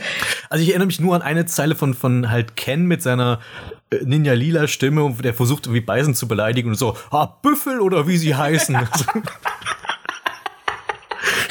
Büffel. okay, das ist witzig. okay, aber jetzt, ich denke, ihr seid jetzt im Bilde, was, was den Street Fighter 2 Animated Movie angeht. Ähm, reden wir noch kurz über, was ist kurz, oder lass uns jetzt zum Street Fighter Alpha Jawohl. Animated Movie kommen. Ähm, also im Deutschen heißt er einfach Street Fighter Alpha der Film. Und was heißt im Deutschen? Wie ich schon erwähnt, das gibt es leider nur auf Japanisch bei uns mit deutschem Untertitel. Ähm, und ich erinnere mich daran, dass ich von diesem Film sehr enttäuscht war, weil ich hatte den Street Fighter Animated Movie gesehen, war von dem super begeistert und ähm, dachte, okay, cool, dann jetzt noch den Alpha-Film. Und den Alpha fand ich immer so, äh, also ich fand den ziemlich öde und ähm, liegt vielleicht auch daran, ich, ich glaube, du bist jetzt zum Beispiel auch eher vertraut mit den Alpha-Spielen als noch mehr mit der Hauptreihe von Street Fighter, Auf oder? jeden Fall. Also ich habe den zweiten, natürlich Street Fighter 2 wie alle anderen kleinen Kinder damals auch gespielt, aber ich habe tatsächlich Street Fighter Alpha 2 und 3. Also es sind tatsächlich eher die Alpha-Spiele, die ich damals gespielt habe und äh, Street Fighter Alpha 3 halt vor allem. Bei mir ist es halt um, umgedreht. Also ich hab, bin eher mit der Hauptreihe äh, also kenne mich eher mit der Hauptreihe aus. Und Alpha habe ich immer mal so, das gab es mal in der Videothek, das hat man sich mal ausgeliehen und irgendwie hat mich Alpha nie so richtig angemacht. Ich vielleicht, ich glaube, es lag irgendwie in der Optik. Ich weiß nicht, ich habe mich nie so richtig damit anfreunden können. Ich habe vorhin meine Hülle angeguckt und festgestellt, dass ich 109 Mark 24 dafür Oh ausgegeben mein Gott. habe. Mein schönes Taschengeld. Oh, hey. so viel Taschengeld. Aber wie das damals halt so war. Man hat ganz doll gespart und dann stand ein Spiel da und du dachtest dir, boah, das sieht cool aus, das kaufe ich. Und dann hast du es halt da. Ja, ich habe Ähm. halt überlegt, ob das vielleicht auch ein bisschen mit meiner Abneigung gegen den Film zu tun hatte, weil ich dachte, naja, eigentlich interessiert mich Alpha ja nicht so wirklich. Aber ähm, jetzt, nachdem ich ihn nochmal gesehen habe, muss ich sagen, nee, der Film ist wirklich nicht gut. Also ich finde tatsächlich, aber ich habe halt auch den Animated Movie in der Reihenfolge, weil du gesagt hast, ich soll das so rumgucken, äh, habe ich das so gesehen und ähm, ich fand, der hat einiges, was der andere falsch gemacht hat, richtig gemacht, hat seine eigenen Fehler und riesige Plotholes. Ich find's witzig immer noch, dass sie das Cover einfach von dem anderen gecopy-pastet haben, wie man so schön sagt und Kami kommt zum Beispiel gar nicht vor. ähm, Ja, die kommen mir fast alle nicht vor. ja, also, also äh, Blanca kommt doch Nicht mal T-Hawk. Kein Street Fighter Film ohne T-Hawk. Aber dafür haben wir doppelt Chun-Li. Ja, äh, nee, ich fand den gar nicht mal so verkehrt vom Grundding her. Aber da können wir ja gleich noch mal genauer rein, Also ich, ich saß einfach vor diesem Film und dachte, ich habe keine Ahnung, worum es überhaupt geht. Ja, also ich der war so, ich war so lost zwischendrin und das ist Das ging das ist mir auch bei dem so. anderen halt nicht passiert. Der andere hat halt eine sehr simple, doofe Handlung meinetwegen, aber das ist auch finde ich okay für einen Street Fighter Film. Bei Street Fighter Alpha hatte ich das Gefühl, dass da einer saß und dachte, okay, wir versuchen jetzt auch richtig noch die Philosophie des Kämpfens mit reinzubringen und dann Rio muss sich immer selbst die Frage stellen, wofür kämpft man eigentlich? ja, und das Problem ist aber, dass sie ganz komische Schnitte drin haben. Von Anfang an. Das wirkt, als hätte man am Anfang wie eine Art Trailer. Also es kommt irgendwie eine Szene, dann kommt ein Cut, dann sind wir in einer anderen Szene, da kommt ein Cut, dann sind wir wieder in einer anderen Szene und die haben aber keinen Zusammenhang. Dann geht es so langsam in eine zusammenhängende Geschichte. Aber am Anfang denkst du erstmal, was passiert hier eigentlich? Ich habe keine Ahnung, was hier passiert. Ähm, und der Film ist auch zwischendurch ein paar Mal so komisch geschnitten, aber ich finde, dass er schon mehr versucht hat, Charaktertiefe reinzubringen. Also er hat ein bisschen Charaktere eingekürzt, das fand ich schon mal gut und hat auch versucht, ein bisschen mehr Charaktertiefe als das andere reinzubringen, was mich dann wiederum mehr anspricht. Ja, aber erstmal. Mein Problem ist aber eher, dass, ja, das, ist, das ist stimmt, die, es fokussiert sich auf weniger Charaktere, es baut halt ganz viele Cameos ein, aber auf die Figuren wird sich nicht fokussiert. Genau. Also, äh, es kauft hier, wie heißt er nochmal, Rolento, Rollator? Ja, äh, Rolento. Der taucht irgendwo im Hintergrund, steht da mal rum und so. Das ist auch, reicht ja auch für so eine Figur. Aber die Figuren, auf die es sich konzentriert, die, die, mit denen verbringen wir mehr Bildschirmzeit. Chun-Li, Ken, ähm, Ryu. Ja, Rio ist die Hauptfigur nach wie vor, aber Shan-Li Ken und äh, Sakura äh, ist auch noch so ein bisschen so eine, so ein bisschen Ja. so eine Pseudo-Hauptfigur. Aber das Problem ist, die, die haben zwar was zu tun, aber die, die tragen auch nicht so richtig, die sind, all, die sind alle geil aus dem anderen Film. Ja, naja, Sakura ist einfach nur, denke ich, als Running Gag eingebaut. Die können man außen, außen vor lassen, weil ich denke, die ist wirklich einfach nur der Running Gag. Sie will die ganze Zeit Rio hinterher, erreicht ihn aber nie. So, okay, kann man, kann man so stehen lassen. Chan-Li und äh, Ken, also Ken hat ja einen bez persönlichen Bezug zu Rio, der wird, denke ich, auch ziemlich gut aufgebaut.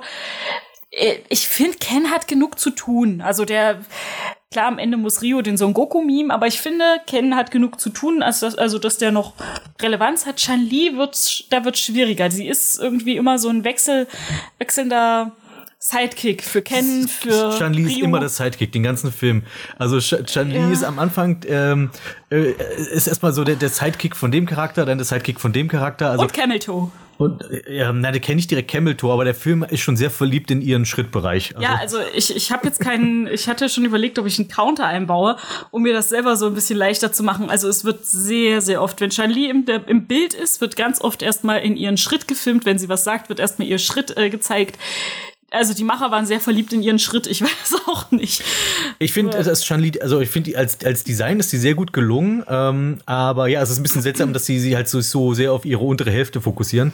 Ähm, Ja. und dann aber auch nicht mal so, normalerweise macht der Hollywood-Filme so, dass er halt bei Frauen am, eher dann sich auf den, den, den Hintern äh, fetischisieren. Und äh, bei dem ist es aber einfach, nee, das ist einfach frontal und die hat eine Leggings an und wir gucken der halt äh, In Schritt. vorne in Schritt. Ähm, Ständig. das ist, es ist, und das ist, es ist wirklich auffällig. Ähm, aber die, ja, ansonsten, die Chan-Li ist halt auch einfach immer nur so dabei. Das ist irgendwie, das zieht sich aber durch alle Filme, außer die Legende von Chan-Li, wo sie immer die Hauptfigur sein darf. Aber auch bei dem, bei dem, ähm, hier bei dem Van Damme-Film war Chan-Li nur der Sidekick. Ja. Ähm, Obwohl, jetzt da bei- hatte sie ja wenigstens einen Kampf. Ja, Chan-Li ist Ja, aber die halt hat auch beim so Animated-Film einen Kampf, aber die ist halt immer, nicht so die, die die darf halt am Ende nie irgendwie was rocken. Also die, da- Nee, weil es sich halt immer auf Rio konzentriert, aber die kriegen das auch nicht gebacken, dass sie genug zu tun hat, dass sie quasi auf Kens Ebene ist. Also so kam es mir bei diesem Mhm. Street Fighter Film vor. Also es war so, als es wirkte, als wäre es angedacht, als wird's, als wäre es so gewollt, aber es kommt am Ende nicht so raus. Also Vielleicht sollten wir auch erstmal ganz kurz den Plot Ja, zusammenfassen, für vielleicht die Leute, die Plot. den Film nicht geguckt haben. Was gar nicht so einfach ist, den Plot zusammenzufassen. Ich habe, nachdem ich den Film geguckt habe, musste ich erstmal auf Wikipedia gehen und mir angucken, worum es in dem Film ging. Na Ähm, gut, das, und also es geht darum, ein kleiner Junge kommt zu Ryu ins Dojo. Ja. Und der kleine Junge sagt, Ryu, du bist mein großer Bruder und meine Mutter hat, ähm, äh, wie genau, unsere, unsere gemeinsame Mutter, die hat dich als Kind irgendwie ausgesetzt im, im, im, im Dojo. Kampfsport-Dojo und mit mir ist sie nach Brasilien durchge äh, abgehauen. ja, hier ist das Foto von unserer Mutter mit dir als kleinem Jungen. Und mein Vater ist übrigens Akuma und Obwohl er das nicht genau sagt. Sagt ja, Akuma streitet es ja auch ab. Und ähm, ich glaube auch nicht, dass es am Ende stimmen sollte. Ich glaube, das war eher so, um Ryus Aufmerksamkeit zu Aber er gewinnen. sagt ja nicht, dass sein Vater Akuma ist. Er sagt, er, er, sein, er deutet ja schon deutlich er an. deutet sein, äh, an, dass er halt diese, diese böse Supermacht benutzt. Sein Ja, und dass Vater. genau, dass er halt dieses von seinem Vater gelernt hat. Genau. Und das ist halt die, die einzige, die die böse Superkraft noch benutzt, ist halt Akuma. Genau, Rio wird vom Anfang an des Films halt ständig auch von solchen bösen Superkraftwellen über, überrannt. Und übrigens können alle in diesem Film Auren spüren. Also die Dialoge kannst du manchmal eins zu eins in, nach Dragon Ball Z verlegen. Und äh, also wirklich alle. Rio, Ken, äh, Chun-Li spürt auch, glaub ich, diese Aura. Die spüren immer mal Auren. Ich habe nur auf Sakura gewartet, dass sie sagt, dass sie sagt, oh, eine Aura. Hm, oh. Ja, also die spüren die böse Aura. Später können sie sogar äh, genau spüren, von wem die Aura ist. Da sagt Chun-Li auch, ah, die Aura von Rio. Ja, ähm, jedenfalls Ken. Aber ja, genau. Also genau, also der kleine Junge kommt zu Rio und sagt hier, ich bin, du bist mein großer Bruder und ich möchte jetzt bei dir bleiben. Und Rio hat aber das Problem, dass er irgendwie besessen ist von irgendwelchen bösen Superkräften, die immer mal wieder die Oberhand gewinnen. Und Ken versucht den immer so ihm beizustehen und sozusagen, hey, und die wieder zurückholen. ja genau, wieder in die wieder wieder zu Verstand zurückzubringen. Genau. Und es gibt anscheinend irgendwo einen bösen Wissenschaftler namens Dr. Sattler oder Settler. Und Ich habe den Namen nicht mal mitgekriegt. ich glaube, der hieß Sattler. der war für mich einfach so, so irrelevant. Das war der Hauptbösewicht, aber er war irrelevant. Ja, der, der, der, du erfährst nichts, also du erfährst nichts über ihn, du siehst ihn noch so gut wie nie, er ist halt, aber du hörst nur von ihm. Und, äh, und der ist aber wohl der, der dieses Street Street-Fighter-Untergrundkämpfe veranstaltet, um große Kämpfer zu entführen und denen sozusagen die, auszusaugen, Ja, die, Kräfte, Kräfte. auszusaugen, in sich selbst zu integrieren, um selbst die größte, mächtigste Figur in der Welt zu werden. Ja. Ich habe auch nachgeguckt, viele von den Figuren aus dem Film kommen auch gar nicht in den Spielen vor. Ich hatte mich, Settler, gibt es den in den Spielen? Nee, gab's Nein. nicht. Und auch so seine rechte Hand, da gibt's äh, so eine Art Cyborg, der habe ich auch nachgeschlagen, der heißt irgendwie Rosinante oder sowas. Nein, den gibt's nicht. Die gibt's auch nicht in den glaub, Spielen. Und auch den kleinen Jungen, Den den, Shun, den, äh, den gibt's auch den gibt's auch nicht. nicht in den Spielen. Also, ähm, was an sich jetzt nicht verkehrt ist, aber ist, ich dachte so, ich dachte, deswegen verstehe ich den Plot vielleicht nicht, weil ich viele von den Figuren nicht kenne, aber das ist gar nicht das Oh. Problem gewesen, sondern Ja, also ich fand der Plot war jetzt, ja, es war halt so ein, wir haben halt einen Plot. das war halt, ich, ich weiß, ja. also der, der springt ständig rum und er weiß nicht, also er weiß schon, ich glaube, der Plot selbst denkt, er weiß, wo er hin will, aber er, er, er, er gibt einem nicht genug. aber so. er, er hilft mir nicht dabei, ihm zu folgen. Also, Richtig, und, ähm, genau. Der Plot weiß, wo er hin will. Es passieren einfach immer nur Dinge und du, du weißt auch nie, was wichtig ist. Also du hast so viele Szenen mit Sakura und dann äh, Lässt da- sie fallen. Ja, ne, aber sie, sie ist dann auch bei diesem einen Turnier mit dabei und bricht sich sofort das Bein und ist den Rest des Films im Krankenhaus. Also, Ja, ja, genau. Und ähm, du hast halt dazwischen dann noch Szenen mit Sakura und Ken, wo du denkst, okay, arbeiten die dann irgendwann zusammen, weil die so, so nett miteinander sind? Also die sind kurzzeitig miteinander unterwegs, weil Ken sie rettet und bla. Und du denkst, okay, jetzt gehen die haben die beiden einen eigenen Plot hier als Kampf, als Kampfduo oder so. Nee. Ken gibt's im Krankenhaus ab und dann geht's wieder weiter. Und äh, ich finde allerdings diesen, diesen, also diese drei Ken, dieser kleine Shun und Ryu, sie machen schon irgendwas richtig. Zumindest hat mich dann interessiert, was wird denn jetzt aus den dreien? In, in, in dem anderen animierten Film, da, da war mir egal, was aus irgendjemandem wird, weil ich gar keinen Bezug zu dem bekommen konnte. Und bei denen war es wenigstens okay. Wir haben versucht, ein paar normale Situationen darzustellen. Und am Anfang denkst du noch, hm, wird wohl doch nicht der kleine Bruder sein, weil er hat gesagt, er ist nicht der kleine Bruder. Aber dann kriegst du so nach und nach das Gefühl, doch, es wird der kleine Bruder sein. Und ähm, ja, also ich weiß nicht, ich finde, das, das kriegen die irgendwie gut hin. Ähm, ich finde es auch witzig, dass die alle keine Zivilklamotten haben, außer Ken. Der das zieht war, sich das ständig war um. auffällig, ja. Ken hat, also, Ken hat wirklich so die meisten Klamotten. Also, der, du siehst ihn am Anfang mal so in seinen normalen Street Fighter roten Klamotten. Dann hat er aber auf einmal so einen Anzug an, so einen feinen. Dann hat und dann sitzt er einen statt. Hoodie. Dann ist, dann es so, so ganz leger. Da hat er so Hoodie und Baggy Pants. Auf einmal dachte ich, warum machen die das für die anderen Figuren nicht? Die haben alle immer ihre gleichen Klamotten an und ihre Kampfoutfits. Und der Einzige, der sich mal umziehen darf, ist Ken. Ja, doch einmal kurz darf Chanli sich umziehen, aber dann hat sie ständig diesen, diesen komischen roten Anzug mit, den, mit der schwarzen Hose, bei der wir sowieso nur den Schritt sehen. aber das, Jedenfalls, worum's, was der Dr. Settler will, jedenfalls, der will halt Kämpfer aussaugen und besonders Ryu, weil natürlich Ryu der größte Kämpfer aller Zeiten ist und so weiter. Mhm. Und ähm, deswegen geht's darum, den Ryu da auf seine Insel zu locken, wo wieder ein großes Street Fighter Turnier ist. Und, ähm, genau. und das ist natürlich eine Falle, wo dann quasi all die Kämpfer quasi ihrer Kräfte beraubt werden sollen. Genau, man kriegt auch noch mit, dass er sieht, wie Rio diese düstere Macht wieder entfesselt und äh, der sagte, oh, die will ich mir einverleiben und deswegen will er natürlich Rio sauer machen, weil wenn er wütend wird, kommt die böse Kraft und das wirkt auch, als ob er ein Super Saiyajin wird. Also es hat wirklich mich sehr oft an Dragon Ball Z erinnert. Was, was das Interessante ist, also dieser komische Dr. Settler und sein Cyborg Rosinante sind die großen Bösewichte. Rosinante? Aber der Film teast halt wirklich die ganze Zeit Akuma an. Aber es Ja. kommt nie dazu. Also Ryu besucht sogar einmal Akuma, aber du siehst ihn nicht. Doch. Der, der, der, okay, ja, du siehst ihn so ein bisschen. kommt mal ganz kurz und ja, aber du, sagt ab- er wieder Tschüss. Aber meistens redet, meistens, meistens redet Ryu mit irgendwelchen Holzpuppen. Also. Ja, das ist das Witzige. Akuma hat scheinbar irgendwie ein Fable und schnitzt sich kleine Holzpüppchen. Und, äh, Wobei ich finde, das ist was, was rein künstlerisch angeht, finde ich die interessanteste Szene. Also, Mhm. dass diese, das wirkt halt, es wirkt halt so ein bisschen sehr abstrakt und albtraumhaft auf dieser Insel, wo der Akuma lebt, mit diesen ganzen, also die ganze Insel ist voll diesen, von diesen Holzfiguren mit diesen ausdruckslosen Gesichtern und du hörst halt die ganze Zeit die Stimme von Akuma und, und Ryu redet auf ihn ein und und äh, du denkst halt, okay, es läuft irgendwann auf den großen Finalkampf Ryu Akuma raus, aber das passiert nicht. Also Akuma, Akuma sagt, hey Ryu, kämpfe mit mir und Ryu sagt so, nee, Moment, eigentlich bin ich nur hier, weil ich wissen will, ob der kleine Junge dein Sohn ist und Akuma dann so, ja nö, dann geh wieder. Und dann das war's. Nö, ist er nicht, geh. ja. Und, Und, dann, äh, doch, das war's. Und dann gehen sie wieder. Und ähm, Und äh, ansonsten, aber Akuma taucht ständig in irgendwelchen Halluzinationen von Ryu auf. Deswegen, ja, stimmt. Das ist sehr, sehr Akuma-lastig. Das liegt halt daran, dass diese dämonische Kraft halt so ist, wie die, die Akuma auch hat und nutzt. Ähm, was mir da jetzt gerade eingefallen ist, das haben wir halt beim letzten Film jetzt vergessen zu besprechen, ist dieser Stil, der Zeichenstil beim, beim letzten Film war es oft sehr collagenmäßig. Da haben wir sehr viele verschiedene Ta Zeichentechniken und Animationstechniken gehabt. Hier hat es sich eher auf einen bestimmten Stil geeinigt, außer bei dieser Insel mit den Holzpüppchen. Da hat sich dann der Stil auf einmal kurz geändert. Da mhm. hast du ja die Holzpüppchen dann auf einmal computeranimiert. Ähm, ja, also das wirkte schon ein bisschen anders. Mhm. Ne? Wobei ich insgesamt von der Optik auch den Street Fighter Animated Movie bevorzugen würde.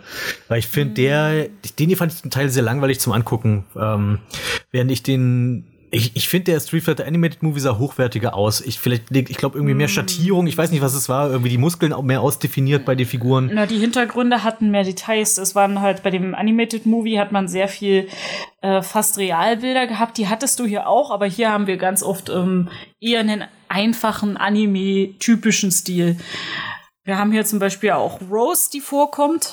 Ah ja. Die, die äh, die ganze Zeit irgendwie mit ihren Karten winkt und immer sagt, Rio, entscheide dich, ob du gut oder böse, bla bla bla. Ja, Rose ist einfach Dafür nur das Orakel Rose, irgendwie. Ja, Rose ist das Orakel. Und aber wenn sie auftaucht, ändert sich auch ein bisschen der Zeichenstil, ist mir aufgefallen. Also das eine Mal hast du quasi wie im Hintergrund, ja, es sieht aus wie, wie eine bunte Marmorierung, ist schwierig zu beschreiben.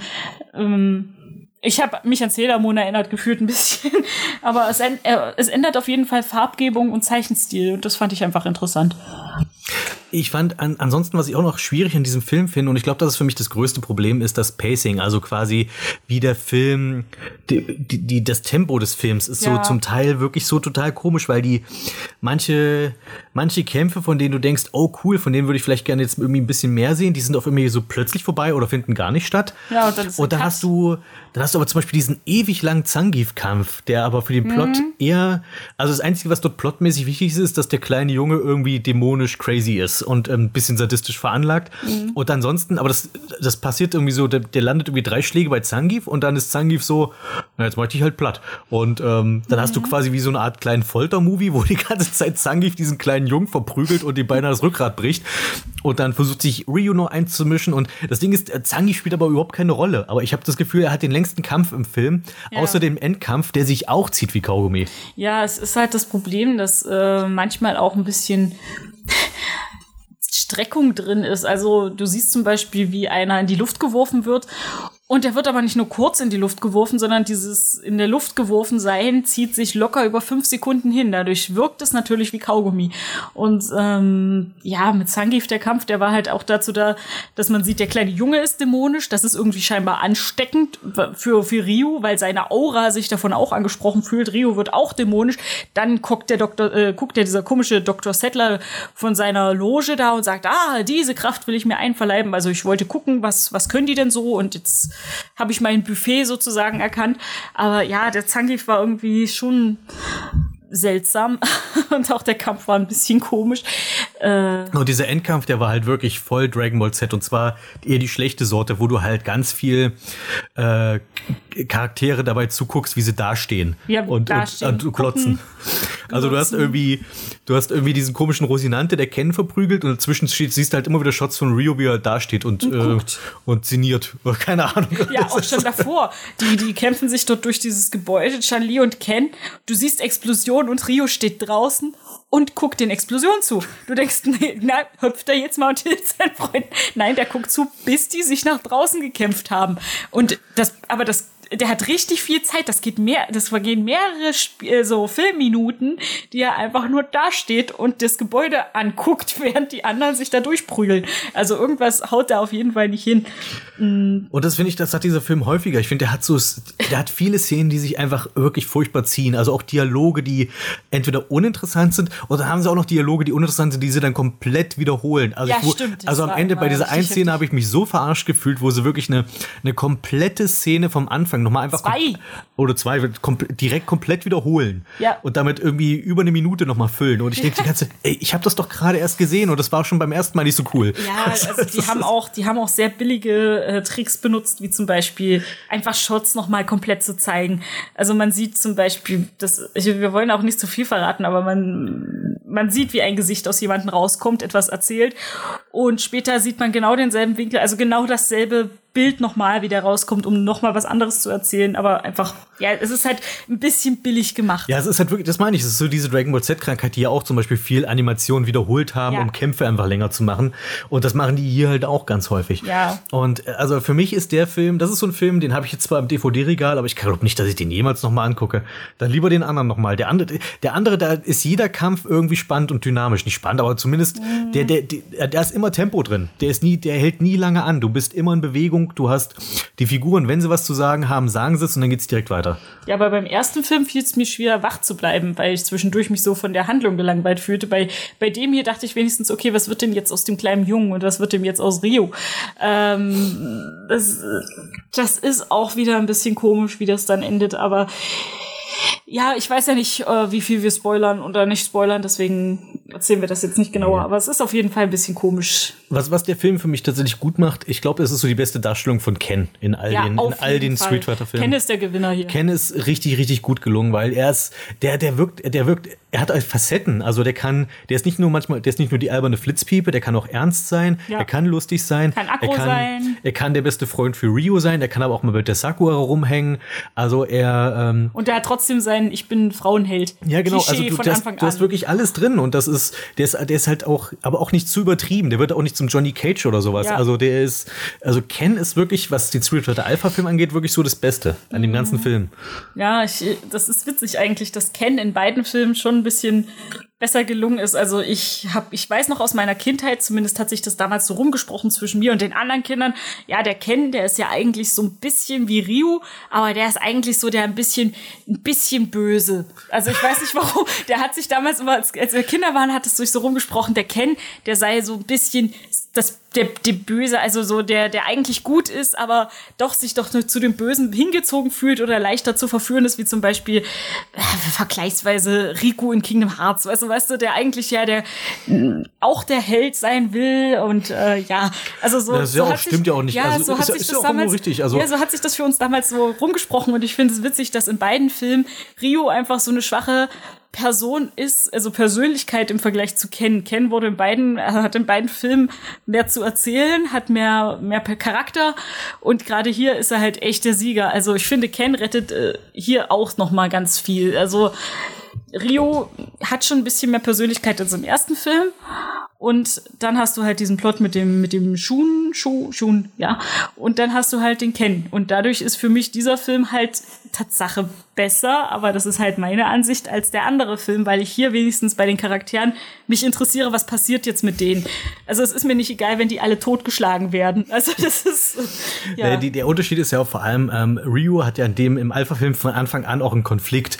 Äh, in dem Animated-Film reist er einfach nur um die Welt und er weiß gar nicht, dass Bison ihn verfolgt. Und erst als Bison, erst, erst beim Endkampf ähm, erfährt er, dass er eigentlich einen Konflikt hat. Aber vorher ist ihm das gar nicht klar, weil er ihn, ihn findet ja nie jemand. ja. Und äh, deswegen, deswegen hat Rio auch im ersten Film wenig Persönlichkeit, weil er hat ja auch nichts zu tun. Er, er, Ja, er, latscht, er latscht um die Welt und guckt kämpfen zu oder kämpft selbst mal. Aber ansonsten, ansonsten hat er keine Probleme eigentlich. Keine Probleme und keine Persönlichkeit. Hatte, nee, aber trotzdem, das, das macht für mich nicht den Unterschied aus. Also was den Animated-Film würde ich unbesehen einem, einem jemanden, der Kampf, der, der so Videospielverfilmungen mag, empfehlen. Den Alpha-Film halt nicht. Nee, also Na, bei mir ist es eigentlich das Ding, dass ich nicht einen einzigen Street Fighter Film, den ich kenne, weder realen noch Trickfilm, wirklich so super mega Bombe finde. Ich finde keine, keine einzige Street Fighter Verfilmung ist so gut gelungen, dass ich sage, das ist jetzt die Videospielverfilmung, weil ich finde, sie machen alle genau die gleichen Fehler und ich finde irgendwie wirklich, also wie ich schon gesagt habe, vielleicht würde dem sowas wie eine Art Serie gut tun, wo jeder Charakter einfach mal seine Folge bekommt, wo es wirklich auch um diese Figur geht oder man macht einen Film, wo man sagt, das sind unsere drei Figuren und wir, weiß ich nicht, also wirklich nur zwei, drei Figuren, auf die man sich wirklich richtig festfährt und sagt, hier, das, äh, das ist ihre, ihre Geschichte, und das sind ihre Konflikte und ja, dass man sich einfach mal traut, das einfach einzugrenzen und nicht, wir brauchen 5000. Wenn man ein Cameo macht, dass der wirklich nur ganz kurz und nicht wichtig ist, das finde ich halt auch, dass der Alpha-Film das zumindest gut gemacht hat, dass wir uns bei den Cameos nicht, nicht zu lange aufhalten und äh, dass nicht alle Charaktere und Hallo sagen müssen. Das wäre bei Street Fighter Alpha auch einfach mal. das wäre einfach der Overkill. Ich habe mich über Sakura gefreut, auch wenn die dann nur der Running Gag wurde. Am Anfang dachte ich, sie hätte mehr Relevanz. Ähm, weil ich Sakura eigentlich in dem Alpha-Spielen schon sehr mochte, weil die einfach so eine putzige Flitzpiepe ist. Ich finde, das ist denen auch gut gelungen, dass sie dann in ihrem niedlichen rosa Pyjama und ihrem Büchlein im Krankenhaus liegt und die hat aber da noch ein bisschen, ich weiß nicht, selbst da haben sie, ist es ihnen gelungen, dass sie ein bisschen Charakter hat. Ja, also ich finde den Alpha-Film tatsächlich ein bisschen besser als den Animated-Film, aber es gibt keinen einzigen Street Fighter-Film, den ich wirklich so komplett unbefangen weiterempfehlen würde, weil ich finde, alle haben, haben irgendein Problem. Das ist leider so. Dann schon mal vielen lieben Dank für deine Zeit und dass du dabei warst. Ich finde, das war wieder eine nette Besprechung, was Street Fighter Film angeht. Ähm, vielleicht findest du hier noch einen guten Street Fighter Film. Es gibt noch zwei, die wir noch nicht besprochen haben, Oh. die ich auch noch nicht selbst Echt? gesehen habe. ähm, gibt es sogar noch drei? Ich, bin- ich glaube, es gibt noch einen weiteren Realfilm, wenn ich mich nicht ganz täusche. Oh, großartig. Und es gibt noch zwei animierte Filme, glaube ich. Hm. Es gibt noch einen zweiten Street Fighter Alpha Film und es gibt noch Street Fighter 2 V, also 5 oder so V. Also Ah, eine 5, okay. ja, aber Street Fighter 2 5 oder V. Also ich glaube, das ich kann mir nicht vorstellen, dass das eine 5 sein soll, weil es gibt ja nicht Street Fighter 2 1 bis 4. Das ist so, das wäre so ein Final Fantasy Ding, so 10 Ja. 2. Also wahrscheinlich eher für wie, wie Victory oder so. ja, irgendwie sowas. Ja. Okay. Gut, äh, dann bis zum nächsten Mal und ähm, Ja. ja, äh, Vielen lieben Dank, hat mir Spaß gemacht. good fight, good night. Ja. Ich bin ja großer Fan der Alien-Filme, also der originalen Quadrologie. Teil 1 ist ein Meisterwerk, Teil 2 ein fantastischer Actionstreifen, Teil 3 eine Art Gefängnisdrama und Teil 4 ein ziemlich unterhaltsamer Trash. Wenn ich aber einen Film der vier weniger mag als die anderen, dann vermutlich den dritten. Einfach weil es so unnötig bedrückend ist. Man versuchte da den ernsten und ruhigen Ton von Teil 1 nochmal zu treffen, aber das gelang nur so semi-gut und die Atmosphäre wird nie so dicht, dass man sich die alles erdrückende Schwermütigkeit verdient hätte. Abgesehen davon kann ich es nicht ausstehen, wie das Ende von Teil 2 entwertet wurde. Umso hellhöriger wurde ich dann, als ich vom Alien 3 Hörspiel erfuhr, das letztes Jahr erst erschien. Dabei handelt es sich nicht einfach um eine Audioadaption des Filmes, sondern um ein alternatives Skript, das damals, als der Film gemacht wurde, in der engeren Auswahl stand. Für viele wird vielleicht der Name des Autors dieser Version interessant sein, William Gibson. Mir sagte der zunächst erstmal nichts, aber dann, als ich nachschlug und entdeckte, dass es sich um den Autor von Neuromancer handelt, machte es Klick. Der Roman Neuromancer oder Neuromancer, ich bin nicht ganz sicher, wie man es ausspricht, gilt ja so als der Höhepunkt des Cyberpunk-Genres und von dem Titel hatte ich zumindest schon gehört. Dieser Gibson reichte damals 1987 das erste Drehbuch für Alien 3 ein, mit Fokus auf Action wie Alien 2, das aber abgelehnt wurde. Er überarbeitete seinen Entwurf nochmal und schlug ein zweites Skript vor mit Fokus auf schleichenden Horror, wie Alien 1, das ebenfalls abgelehnt wurde. 2018 erschien dann ein Alien 3 Comicbuch basierend auf diesem zweiten Skript. Und dieser Comic kam bei den Fans schon mal gut an. Und nun folgt ein Hörspiel basierend darauf. Die Geschichte setzt nach dem Ende von Alien 2 an, mit den vier Überlebenden des Films im Kälteschlaf. Ripley, die Hauptfigur des Franchise, dem Marine Hicks, dem Androiden Bishop und dem kleinen Mädchen Newt. Das Raumschiff des Grüppchens kommt an so etwas wie eine galaktische Grenze zwischen dem Gebiet von Space Amerika und Space Sowjetunion. Ja, die haben andere Namen in der Geschichte, aber es ist offensichtlich, wer hier was sein soll. Beide Seiten bekommen Teile des immer noch zerfetzten Androiden Bishop in die Hände, der ja von der Alien Queen in zwei gerissen wurde und an dem scheinbar noch einiges an Alienschleim herumklebt. Natürlich geht damit das fröhliche Experimentieren los. Derweil geht es unseren vier Überlebenden nicht so schlecht. Naja, fast. Ripleys Kälteschlafkapsel war beschädigt und nun liegt sie im Koma. Dafür wird Bishops Körper von den Sowjets wiederhergestellt, Hicks tritt aus der Armee aus und sucht sich Arbeit auf der Raumstation der Amis und Newt wird auf die Erde zu ihren Großeltern geschickt, nicht jedoch ohne Ripley ihre neue Adresse zu hinterlassen, falls diese irgendwann wieder aufwacht. Und das ist für mich schon mal ein sehr großer Pluspunkt gegenüber der Filmversion von Alien 3. Also, dass die Figuren, mit denen man in Teil 2 so mitgefiebert hat, nicht einfach beiseite geschmissen werden, sondern ein kleines Happy End spendiert bekamen. Besonders Newt. Nur das mit Ripley verstehe ich nicht so ganz. Es ist klar, dass der Autor sie für seine Geschichte nicht verwenden wollte. Aber dann hätte er sie auch genauso gut mit Newt zur Erde schicken können und alles wäre Paletti. Es kommt, wie es kommen muss, und die Experimente mit der Alien-DNA geraten außer Kontrolle. Es tauchen keine klassischen Xenomorphs auf, sondern die ulkige Pampe, die die Wissenschaftler da zaubern, löst ungeahnte Mutationen aus, die sich wie eine Art Virus durch die Luft verbreiten können. Klingt erstmal sehr gestelzt und ist es auch, aber die Erklärung mag ich trotzdem. Die Xenomorphs bzw. ihre Subspezies, die Facehugger, können ja quasi jeden Organismus schwängern. Ganz egal, was es ist. Und damit das überhaupt geht, ist die DNA der Aliens extrem anpassungsfähig und kann quasi an jede andere Zelle irgendwie ankoppeln. Wenn man also fein pürierte Aliensuppe einatmet, dann murkst das mit dem eigenen Erbgut rum. Oder so ähnlich. Jedenfalls gibt es Alien-Hybride und die sind nicht minder tödlich als ihre Vorgänger. Corporal Hicks und Robokumpel Bishop müssen nun zusammen mit einer Handvoll neuer Figuren versuchen, von der Raumstation zu entkommen und sie zu zerstören auf das der Xenomorph-Virus sich nicht ausbreite. Das Hörspiel macht vieles richtig, worauf ein Alien-Fan Wert legt. Es nimmt sich Zeit, Charaktere zu etablieren, es schafft Atmosphäre und erzählt dann eine klassische Monstergeschichte ohne viele Schnörkel. Die Umsetzung als Hörspiel ist äußerst hochwertig, hat aber seine Tücken für einen Nicht-Native. Denn bislang gibt es das Hörspiel nur auf Englisch. Ich bild mir ein, ein sehr gutes Hörverständnis der englischen Sprache zu besitzen. Ich hörte bereits öfter englische Hörbücher, Biografien etc. ohne große Probleme. Aber ein Hörspiel ist da doch nochmal eine andere Nummer. Hier kommen neben einem höheren Sprechtempo auch noch so Sachen wie Dialekte, Umgangssprache, Filtereffekte und sowas dazu. Es ging, wenn ich mir Kopfhörer aufsetzte und dabei entspannt auf der Couch lag, aber so zum Nebenherhören beim Abwasch war es dann doch zu schwierig. Jedenfalls habe ich dann einfach zu viel verpasst, wenn ich mich nicht voll drauf konzentrierte. Wie gesagt, an der Qualität gibt es nichts auszusetzen. Die Sprecher sind allesamt hochwertig und als Sahnebonbon übernehmen Lance Henriksen und Michael Bean persönlich wieder ihre alten Rollen als Bishop und Hicks. Überhaupt finde ich es mal interessant, eine Alien-Geschichte zu hören, die nichts mit Ripley zu tun hat. Ich weiß, sie war das Bindemittel, das die Reihe zusammenhielt, aber es lässt das Universum so winzig erscheinen, wenn immer irgendwie der Bogen zurück zu diesem einen Menschen geschlagen werden muss. Ich finde, daran kranken auch die anderen Alien-Hörspiele, die ich abseits von diesem einen Punkt ebenfalls für sehr gelungen halte. Ist dieses Hörspiel nun eine Empfehlung? Ja, auf jeden Fall. Man muss allerdings entweder sehr gute Englischkenntnisse mitbringen oder sich im Vorfeld die Handlung durchgelesen haben. Vielleicht hilft es auch, sich erst den Comic anzusehen. Hm, was bleibt noch zu sagen, außer Bishop ist eine coole Socke. Videospiel. Nebenfiguren. Für viele Videospiele meiner Ansicht nach das Salz in der Suppe.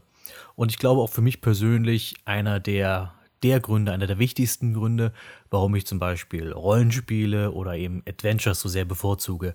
Einfach interessante Nebencharaktere, ein großer Cast an Charakteren, dem man im Laufe des Spiels begegnen kann. Das ist ja auch einer der Gründe, warum ich zum Beispiel die Baldur's Gate Spiele irgendwie lieber mag als die Icewind Dale Spiele. Obwohl Icewind Dale rein vom Gameplay her noch eigentlich viel mehr bietet, hat es aber dennoch irgendwie weniger Charme und weniger Persönlichkeit, weil es eben nicht diesen farbenfrohen Kader an Charakteren hat. Oder auch zum Beispiel bei ähm, Strategiespielen, die eher charakterzentrisch sind, wie zum Beispiel Fire Emblem oder Robin Hood. Also einfach, dass man nicht nur reines Gameplay hat, sondern irgendwie auch interessante Leute kennenlernt. Ich finde, das ist ein total wichtiger Aspekt von diesen Genres, die ich gerade genannt habe. Das gibt es sicherlich auch noch in anderen Genres. Es gibt auch sicherlich Ego-Shooter, bei denen, ähm, bei denen man sagen kann, hey, das hat coole Nebenfiguren. Äh, mein erster Gedanke wäre da äh, Star Wars Republic Commando, wo man ähm, sein, sein eigenes kleines, äh, seine eigene kleine Truppe hat und die drei anderen Figuren in deinem Bataillon oder wie man auch immer das nennen würde, die bereichern das Spiel auch irgendwie total. Und äh, das sind so Sachen, über die ich mich dann einfach freue. Wenn ein Spiel es schafft, mir Nebenfiguren zu bieten, die müssen nicht unbedingt besonders tief sein, die müssen nicht die bestgeschriebenen sein, die müssen aber irgendwie das Spiel bereichern, meiner Meinung nach. Das macht erstmal für mich einen guten Nebencharakter aus, aber die besten Nebencharaktere, die finde ich sind von der Bedeutung einfach nochmal eine Ecke höher. Und Ich möchte euch mit euch heute besprechen, was könnten so die besten Nebenfiguren in Videospielen sein. Ich habe fünf Beispiele mitgebracht von Nebenfiguren, von denen ich finde, dass die einfach nochmal eine ganze Ecke besser sind als das, was man normalerweise bekommt an Nebencharakteren. Und meine Bedingung oder der Aspekt, den ich dabei wirklich am wichtigsten finde, um das irgendwie einschätzen zu können, ist, ich finde, ein Nebencharakter, der dieses Niveau hat, der ist so wichtig für das Spiel, dass dem Spiel irgendwas fehlen würde, wenn er nicht drin wäre. Ich habe zum Beispiel auch ein paar Figuren aufgeschrieben, die jetzt nicht auf meiner Liste gelandet sind, sondern die ich irgendwie sehr mag, wie zum Beispiel Minsk in Baldur's Gate-Reihe oder ähm, HK47 aus Knights of the Old Republic oder Star Wolf aus der Star Fox-Reihe. Aber das sind alles Figuren, die sind einfach nur cool oder witzig oder sonst was. Aber ich glaube, ich würde die Spiele trotzdem genauso mögen, selbst wenn es diese Figuren nicht gäbe. Und dann gibt es aber Nebenfiguren, die finde ich, haben einfach so einen Eindruck hinterlassen, dass wenn ich an wenn ich an bestimmte Spiele denke, dann habe ich auch als einen der ersten Gedanken diese Nebenfiguren im Kopf. Fangen wir mit einem einfachen Beispiel an. Nehmen wir Deka aus Lufia. Und ich sehe jetzt viele von euch wahrscheinlich äh, vor meinem imaginären Auge die Stirn runzeln und denken, Lufia, also dieses Spiel, was an sich gar nicht mal schlecht ist, aber jetzt auch nicht dafür bekannt ist, dass es irgendwie besonders tolle Charaktere bietet oder sonst irgendwie was außergewöhnlich besser macht als jedes andere generische JRPG aus der Zeit. Ich habe aber Deka ausgewählt, weil ich schon finde, dass er ein besonderer Charakter ist in diesem ansonsten, muss ich auch zugeben, sehr generischen Rollenspiel. Und ich kam darauf, weil ich mich gefragt habe, warum ist ausgerechnet Deka der Lieblingscharakter für so viele Leute? Ich kenne eigentlich keine Lufia-Spiele, der nicht sagen würde, dass Deka sein Lieblingscharakter ist. Und das muss ja an irgendwas liegen. Und ich glaube nicht, dass es einfach nur darin liegt, dass er halt so ein außergewöhnlich starker Kämpfer ist. Also er ist wirklich einfach eines der nützlichsten Gruppenmitglieder, einfach weil er so ein Tank ist und weil er auch einfach viel Schaden austeilen kann. Er ist halt nur langsam. Ähm, und ich glaube, es ist auch nicht damit zu erklären, dass er halt für viel Comedy sorgt, was auch der Fall ist. Also er ist auch auf jeden Fall einer der lustiger geschriebenen Figuren. Wobei ich sowieso finde, dass der Humor in Lufia, zumindest in unserer deutschen Version, vor allem viel von der deutschen Übersetzung kommt. Von daher kann ich gar nicht mal so sehr sagen, ob das alles wirklich an Dekas Charakter liegt oder ob einfach da Claude Moyes mit ihm dort besonders durchgegangen ist und deswegen das ein bisschen witziger ist als die restlichen Figuren. Nein, aber das, was mir so aufgefallen ist, als ich das letzte Mal Lufia gespielt habe, ist, Deka macht mit seiner Anwesenheit die anderen Gruppenmitglieder irgendwie interessanter. Ähm, nehmen wir zum Beispiel Maxim und Selan, was ja so die beiden Hauptfiguren sind. Also Maxim ist zwar der Hauptheld, aber Selan, sobald sie in der Gruppe ist, ist sie ja wirklich schon so die Nummer zwei dann im Team und bleibt ja auch quasi das ganze Spiel über dann bei Maxim. Und die beiden sind eigentlich ganz schön langweilige Figuren. Also Maxim ist halt so dieser typische durchschnittliche Held, der irgendwie erfährt, dass sein Schicksal es ist, die Welt zu retten vor dem großen Bösen und dann zieht er los und rettet die Welt vor dem großen Bösen. Aber wirklich viel Persönlichkeit hat er nicht. Er hält sich selbst für einen ziemlich guten Schwertkämpfer. Das ist so das Einzige, was man je, was er je so durchblicken lässt. Und Selan ist so die, die klischeehafte, taffe Powerfrau, die sich von niemandem was sagen lassen will, aber das ist als Charakter eben auch nicht so spannend. Und sobald Deka in der Gruppe ist, hast du auf einmal diese, dieses Zusammenspiel zwischen dem Ehepaar Maxim Seelan und diesem etwas durchgeknallten Krieger. Und das ist insofern witzig, weil ich finde, Deka repräsentiert dann sowas irgendwie, weil jedes Paar, jedes Pärchen hat irgendwie diesen einen Kumpel, der so ein ewiger Junggeselle ist und ähm, mit dem man, der irgendwie immer bei einem rumhängt, mit dem man einfach eine gute Zeit hat und äh, den man irgendwie immer beraten möchte für was, was Beziehungen angeht, aber der einfach, bei dem es einfach nie bei irgendwas bleibt, aber der einfach einfach nicht der Typ dafür ist, der einfach so ein ewiger Single ist, aber auch irgendwie damit klarkommt und den man einfach nur gut leiden kann. So ein bester Kumpeltyp eben, über den man dann auch mal lachen kann, mit dem man lachen kann, bei dem man auch mal verzweifelt und was bist du eigentlich für ein komischer Vogel? Und das gibt einfach dadurch Maxim und Seela ein bisschen mehr Profil, weil sie jetzt auf so einen Charakter reagieren müssen man merkt einfach, dass die, dass die ganzen Figuren selbst Deka einfach sehr mögen, auch wenn sie wissen, dass er ein bisschen dämlich ist, aber das macht ihn einfach insgesamt irgendwie noch liebenswerter. Und das nicht zu vergessen, ähm, Dekas legendäre Rivalität mit Guy. Guy ist so der andere taffe Krieger in der Gruppe. Und auch Guy profitiert wahnsinnig dadurch, sobald Deka in die Gruppe kommt. ich mochte Guy schon immer, ist auch einer meiner Favoriten in dem Spiel. Aber bevor Deka da ist, ist er halt auch einfach nur ein weiterer Krieger. Der ist halt ein bisschen ein Tick arroganter vielleicht als Maxim und hält sich selbst für noch einen krasseren Kämpfer als alle anderen. Aber dadurch, dass Maxim dieses Gehabe vom stärksten Kämpfer oder stärksten Krieger oder wie auch immer nicht so richtig mitspielt, also er hält sich für einen taffen Krieger, aber es ist ihm egal, ob Guy sagt, ich bin der krassere Krieger, also es ist Maxim eigentlich Wumpe. Dadurch hat Guy einfach noch nicht so viel Munition, um wirklich, was seinen Charakter ausmacht, irgendwie loszufeuern. Und das ändert sich dann erst, wenn Deka in die Gruppe kommt, weil dann entsteht auf einmal diese Rivalität zwischen den beiden großen Kriegern in deiner Gruppe und die beiden entwickeln ja dann auch wirklich so eine richtige Bromance, könnte man fast sagen. Die die beiden gehen dann, wenn Maxim und See heiraten, gehen die beiden scheinbar zusammen auf Reise. Man trifft sie dann auch als Duo wieder, die einfach immer noch irgendwo rumgehangen haben zu zweit oder auf, eben irgendwo auf Reise gegangen sind. Und die Interaktion zwischen den beiden, finde ich, sind somit die besten Charakterinteraktionen im gesamten Spiel von Lufia. Äh, es macht einfach das ganze Spiel nochmal so eine Ecke lockerer ich meine, wir sind hier auf dieser Reise, um die großen bösen Höllenfürsten abzustrafen, aber immer wenn du in eine Stadt kommst, freust du dich eigentlich schon auf die Dialoge zwischen Guy und Deka oder was auch immer sie jetzt wieder für Zeug anstellen oder den Mädels, den sie hinterherjagen und sowas. Und das macht dieses Spiel einfach insgesamt so viel sympathischer. Und ich denke, Lufia würde bei so hat ja bei vielen Leuten gerade in Deutschland, weil wir nicht so viele andere Spiele aus dem, aus dem Bereich hatten, ja irgendwie ein Stein im Brett. Und ich glaube, weniger Leute hätten diesen Stein im Brett, wenn Deka nicht dabei gewesen wäre wäre. Und man merkt auch ganz eindeutig, wie die ähm, Gruppendynamik irgendwie leidet, sobald Deka dann nicht mehr in der Gruppe ist. Ähm, er verlässt ja irgendwann leider das Team und äh, die Charaktere, die danach kommen, ich habe so das Gefühl, dass nur die wenigsten Leute diese Figuren wirklich mögen. Also danach kommt ja irgendwie Lexus, aber der zählt nicht so, also der ist nur so kurz im Team, der zählt schon fast gar nicht. Und dann ist ja Atea noch dabei, der äh, die, quasi der dauerhafte DK-Ersatz ist dann. Und bei Atea ist das Einzige, was die Leute an ihm mögen, ist, dass er halt ein guter Zauberer ist. Und ansonsten aber zu seiner Persönlichkeit, das interessiert keine Sau. Niemand, niemand mag Atea als Charakter. Und deswegen ist es wirklich schade, dass, äh, dass Deka halt nicht das ganze Spiel dabei bleibt, weil er einfach so ein guter Charakter ist. Aber in dieser Kasse hat, hat man sich halt irgendwie leider manövriert, weil man ja ein Prequel zu Lufia 1 machen wollte. Und dort wurde ja quasi konkret gesagt, die vier Helden, die am Ende die, die Welt gerettet haben, sind Maxim, Selan, Guy und Athea und eben kein Deka. Und ja, das ist halt, äh, und das, das darunter hat Athea auch ganz schön als Charakter zu leiden, weil ich, ich, ich mochte Athea dadurch nie. Ich habe immer gedacht, ich will meinen DK wieder haben und den Lexus könnte auch behalten. Die nächste Figur, die für mich in diese Kategorie fällt, ist Morgan Le Flay aus Monkey Island 5, Tales of Monkey Island. Auch denke ich ähnlich wie Deka, vielleicht für viele Leute erstmal eine ungewöhnliche Wahl, aber sie war, glaube ich, die Figur, die mir am meisten in Monkey Island 5 im Gedächtnis geblieben ist. Und ich finde, Monkey Island 5 ist ein Teil, der nicht arm ist an irgendwie spannenden Charakteren oder witzigen Charakteren oder einprägsamen Charakteren. Ich finde, da war viele, viele, äh, viel, viel Cooles dabei.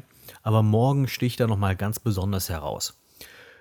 Warum finde ich sie so gut? Sie ist für den eigentlichen Hauptplot gar nicht mal so wichtig, aber sie macht den Sie gibt dem Konflikt, der in diesem Spiel herrscht, zwischen den Hauptfiguren eine wesentlich stärkere Note. Was meine ich damit? In Monkey Island 5 ist es so, dass der Erzfeind von Guy, also Guybrush ist der Held und LeChuck ist ein ewiger Erzfeind, der Zombie-Pirat oder Geisterpirat, je nachdem, was er gerade in dem Spiel ist, ähm, LeChuck. In Monkey Island 5 wird LeChuck wieder in einen Menschen verwandelt und scheinbar zum Guten bekehrt.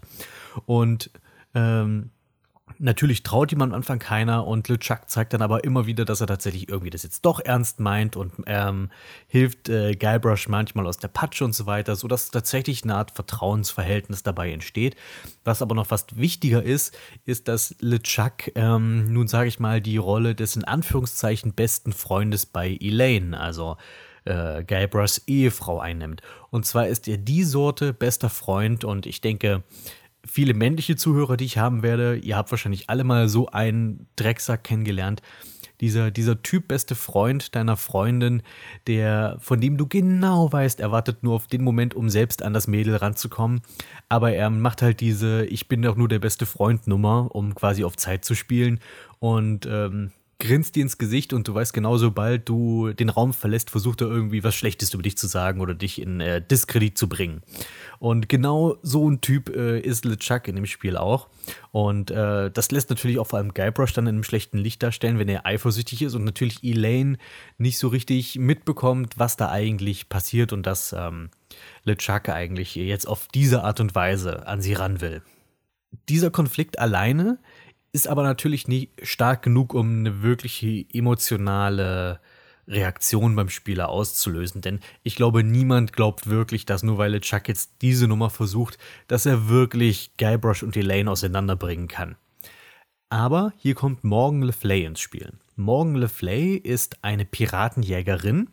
Sie ist ein bisschen jünger als der restliche Cast und sie bewundert äh, Guybrush als diesen großen Piraten, weil Guybrush hat jetzt ja schon wirklich viele Abenteuer erledigt, hat den bösen Geisterpiraten LeChuck schon häufiger besiegt, die Weltmeere gerettet etc. Er ist zwar immer noch ähm, irgendwie ein unbeholfener Trottel manchmal, aber ein sehr gutherziger Trottel, der das Richtige macht und der eben dann doch, wenn es drauf ankommt, eben kompetent ist. Morgan bewundert ihn und es ist relativ offensichtlich, dass Morgan in äh, Guybrush verliebt ist. Aber weil sie eben weiß, dass sie nicht auf normalem Wege an ihn rankäme, ist sie Piratenjägerin geworden, um ihn auf diese Art und Weise zu jagen. Und am Anfang sind die beiden nun einfach mal verfeindet, auch wenn klar ist, dass, äh, dass da irgendwie bei Morgan mehr läuft im Hintergrund. Und das Spiel wirft die beiden aber immer wieder in Situationen, wo sie zusammenarbeiten müssen. Und du merkst auf einmal, wie, wie gut die beiden sich eigentlich äh, mögen. Und auch Guybrush lernt sehr schnell, äh, ähm, lernt sehr schnell, dass er Morgan irgendwie gern haben kann und irgendwie als Freundin schätzen würde. Und da macht sich natürlich dann die äh, Morgan Hoffnung und so weiter. Warum erzähle ich das? Ich finde, Morgan ist der Aspekt, bei dem man tatsächlich so ein bisschen Zweifel kriegen kann, ob am Ende des Spiels Guybrush und Elaine noch zusammen sind. Weil gerade Elaine äh, ist nicht sehr sympathisch in diesem Spiel. Und es war sie an sich ja noch nie so wirklich gerade in Monkey Island 2 zum Beispiel, oder ich finde auch in Teil 4 kommt sie schon sehr herrisch und eher unangenehm und ist jetzt nicht die, die Sorte Frau, mit der man einfach so eine gute Zeit hat, die halt sehr anstrengend ist, mitunter auch sehr zickig sein kann. Auch wenn sie äh, meistens, also gerade in Monkey Island 3 fand ich, da war Elaine jetzt nicht so viel drin, aber da fand ich, war sie schon irgendwie eine coole Socke oder auch in Teil 1. Ähm, aber hier ist sie halt wirklich, allein, dass sie Guybrush nicht so richtig ernst nimmt. Du merkst also, ist Grundlage für eine Ehekrise ist auf jeden Fall da und dann kommt auf einmal diese, diese hübsche Söldnerin, die äh, Guybrush mit viel Respekt behandelt, die ihm öfter aus der Klemme hilft, die wirklich auch mit ihm gut zusammenarbeitet und denkst, ach, eigentlich, eigentlich wären die beiden eine ziemlich gute Partie. Und ich finde, das macht diesen Charakter so wertvoll. Das macht, das hat, finde ich, Tales of Monkey Island egal wie man diesen Teil nun sehen mag oder so, aber ich finde, das macht die Handlung einfach nochmal eine ganze Ecke spannender, beziehungsweise diesen Aspekt der Handlung. Und insgesamt mag ich die Figur einfach. Also auch die Figur Morgan Le Flay an sich finde ich total sympathisch. Und falls wir jemals ein Monkey Island 6 bekämen, würde ich mich sehr freuen, wenn sie darin wieder auftauchen würde. Als nächstes auf der Liste haben wir da Imoen aus der Baldur's Gate-Reihe. Und ich glaube, auch da werden sich jetzt, glaube ich, einige Augenbrauen erheben, weil ich, ich kenne Leute, die können Imoen auf den Tod nicht ausstehen. Für die ist das mitunter der schlimmste Charakter in Baldur's Gate. Aber ich glaube, viel von dieser Abneigung gegen die Figur hat doch was mit der deutschen Stimme in Baldur's Gate 1 zu tun, die zugegebenermaßen so ein bisschen übers Ziel hinausgeschossen ist mit ihrer Interpretation des Charakters. Ich hatte da so ein bisschen das Gefühl, dass man ihr gesagt hat, ja, deine Figur ist so äh, kindlich, naiv äh, und leichtherzig und die Sprecherin hat da daraus gemacht, oh, okay, ich spreche die wie eine Sechsjährige, die in dem Körper einer Frau gefangen ist wodurch sie so ein bisschen einen etwas zurückgebliebenen Eindruck macht. Ich glaube, äh, die meisten Leute, wenn sie an Imoen denken, denken sofort an: Hey, ich bin's, Imoen! Toll, euch komisch Kauze wiederzusehen! Wobei ich bis heute nicht weiß, warum die komisch Kauze sagt und nicht komischer Kauz, weil man ist ja eine, eine einzelne Person, wenn man sie das erste Mal trifft. Aber jedenfalls glaube ich, dass wenn du darüber hinwegsehen kannst, über die Stimme, die sie ihr verpasst haben in Teil 1, dann, und einfach mal die Texte liest, die sie so spricht. Ich meine, so viel Text hat sie gar nicht, eigentlich vor allem viel am Anfang und danach ist sie eigentlich mehr oder weniger nur im Team. Ähm, äh, da, da, merkst du, dass sie gar nicht so zurückgeblieben ist in den Texten. Ja, sie hat eine leichtherzige Note und sie tut Dinge, die sie nicht sollte, was so halt so ein bisschen auf vielleicht Teenager ungehorsam äh, am ehesten noch äh, zurückzuführen ist oder äh, am ehesten noch daran erinnert, aber sie ist halt eigentlich an sich kein Kleinkind und das merkt man auch, wenn man die Texte liest. Und äh, es, es geht gar nicht mal so sehr um Baldur's Gate 1, warum ich sie so gut finde, sondern ich finde, dieser Charakter äh, wird auf ein ganz neues Level in Teil 2 gewuppt. Weil, wie gesagt, in Teil 1 ist sie einfach nur sehr leichtherzig, sehr freundlich. Sie schließt sich dem Charakter bedingungslos erstmal an und ist einfach wirklich sowas wie die kleine Schwester, die du mit dir hast. In Teil 2 aber muss das arme Mädchen ganz schön was durchmachen und das verändert ihren Charakter, wie es auch sollte. Und trotzdem schaffen es die Autoren, dass die Figur sich irgendwie treu bleibt. Das heißt, sie versucht diesen positiven Blick auf die Welt zu bewahren, aber es hat alles, aber alles, was sie sagt, hat jetzt irgendwie eine traurige Note dabei. Und ich finde, das ist emotional eine relativ starke Sache es wird ja immer nur angedeutet, was Irenikus ihr angetan hat und ich möchte da gar nicht jetzt im Detail drauf eingehen, aber jedenfalls, sie hat eine Menge durchgemacht, sie musste ziemlich viel leiden und ist halt trotzdem, ich mag, dass sie trotzdem weiterhin so eine gute Figur ist. Ich mag auch, äh, allein auch der Wechsel der Sprecherin trägt viel dazu bei, warum ich diese Figur jetzt so schätze. Ich habe eine Schwäche für den trashigen Charme von Baldur's Gate 1, aber die Stimmqualität oder die Sprecherqualität in Baldur's Gate 2 im Deutschen ist sowas von auf einem anderen Level.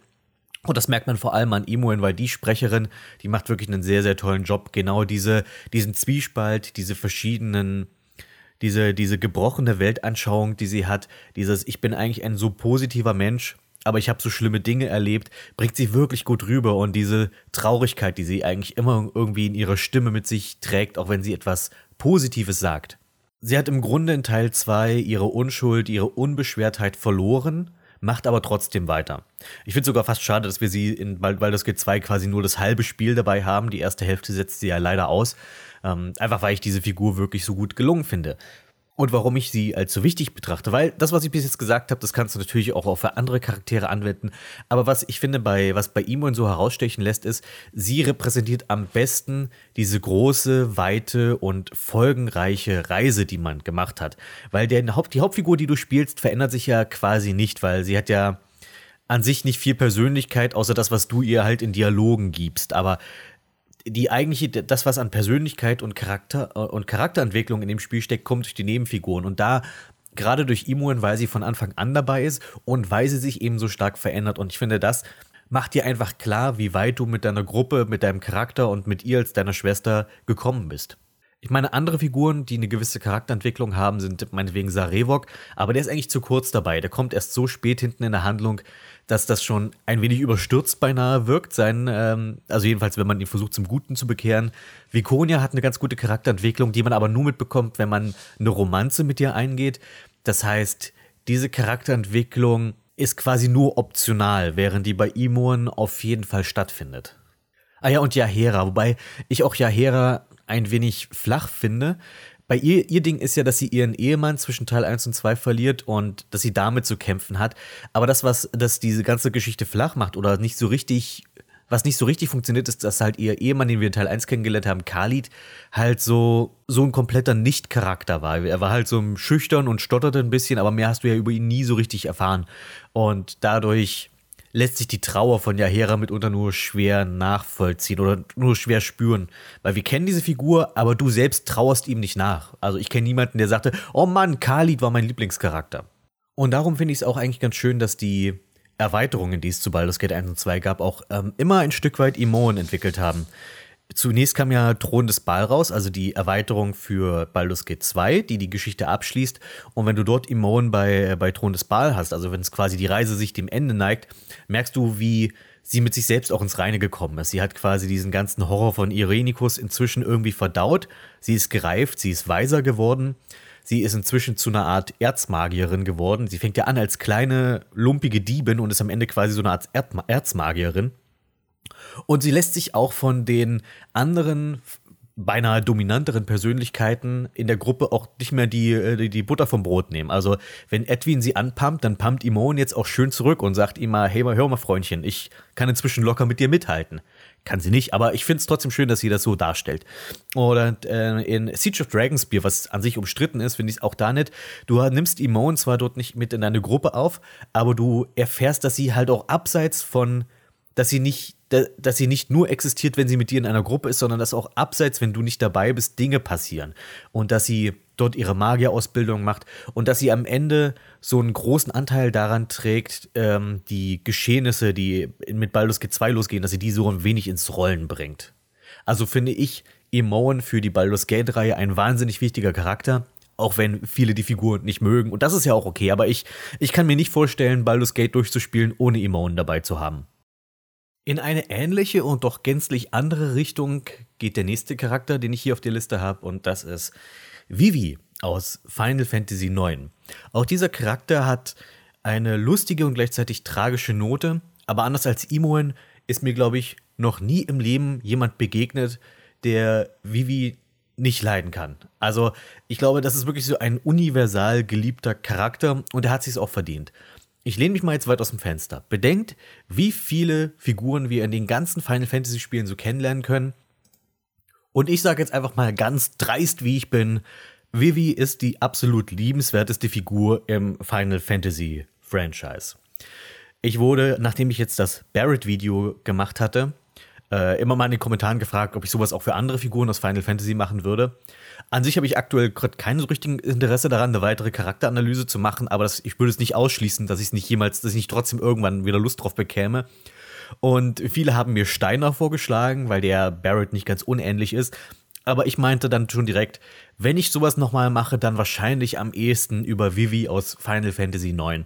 Weil das ist auch so eine Figur, die sehr vielseitig ist, sehr vielschichtig ist, die obwohl sie in, einer, in einem unrealistischen Setting ist, die trotzdem, trotzdem Ängste und im übertragenen Sinne Probleme hat, die, in die man sich irgendwie reinfühlen kann. Für mich ist wirklich Final Fantasy IX und damit Vivi so ein bisschen das Anti-Final Fantasy X, was so den unsympathischsten Cast hat, im unsympathischsten Final Fantasy. Und FF9 ist so die sympathischsten Figuren im sympathischsten Final Fantasy.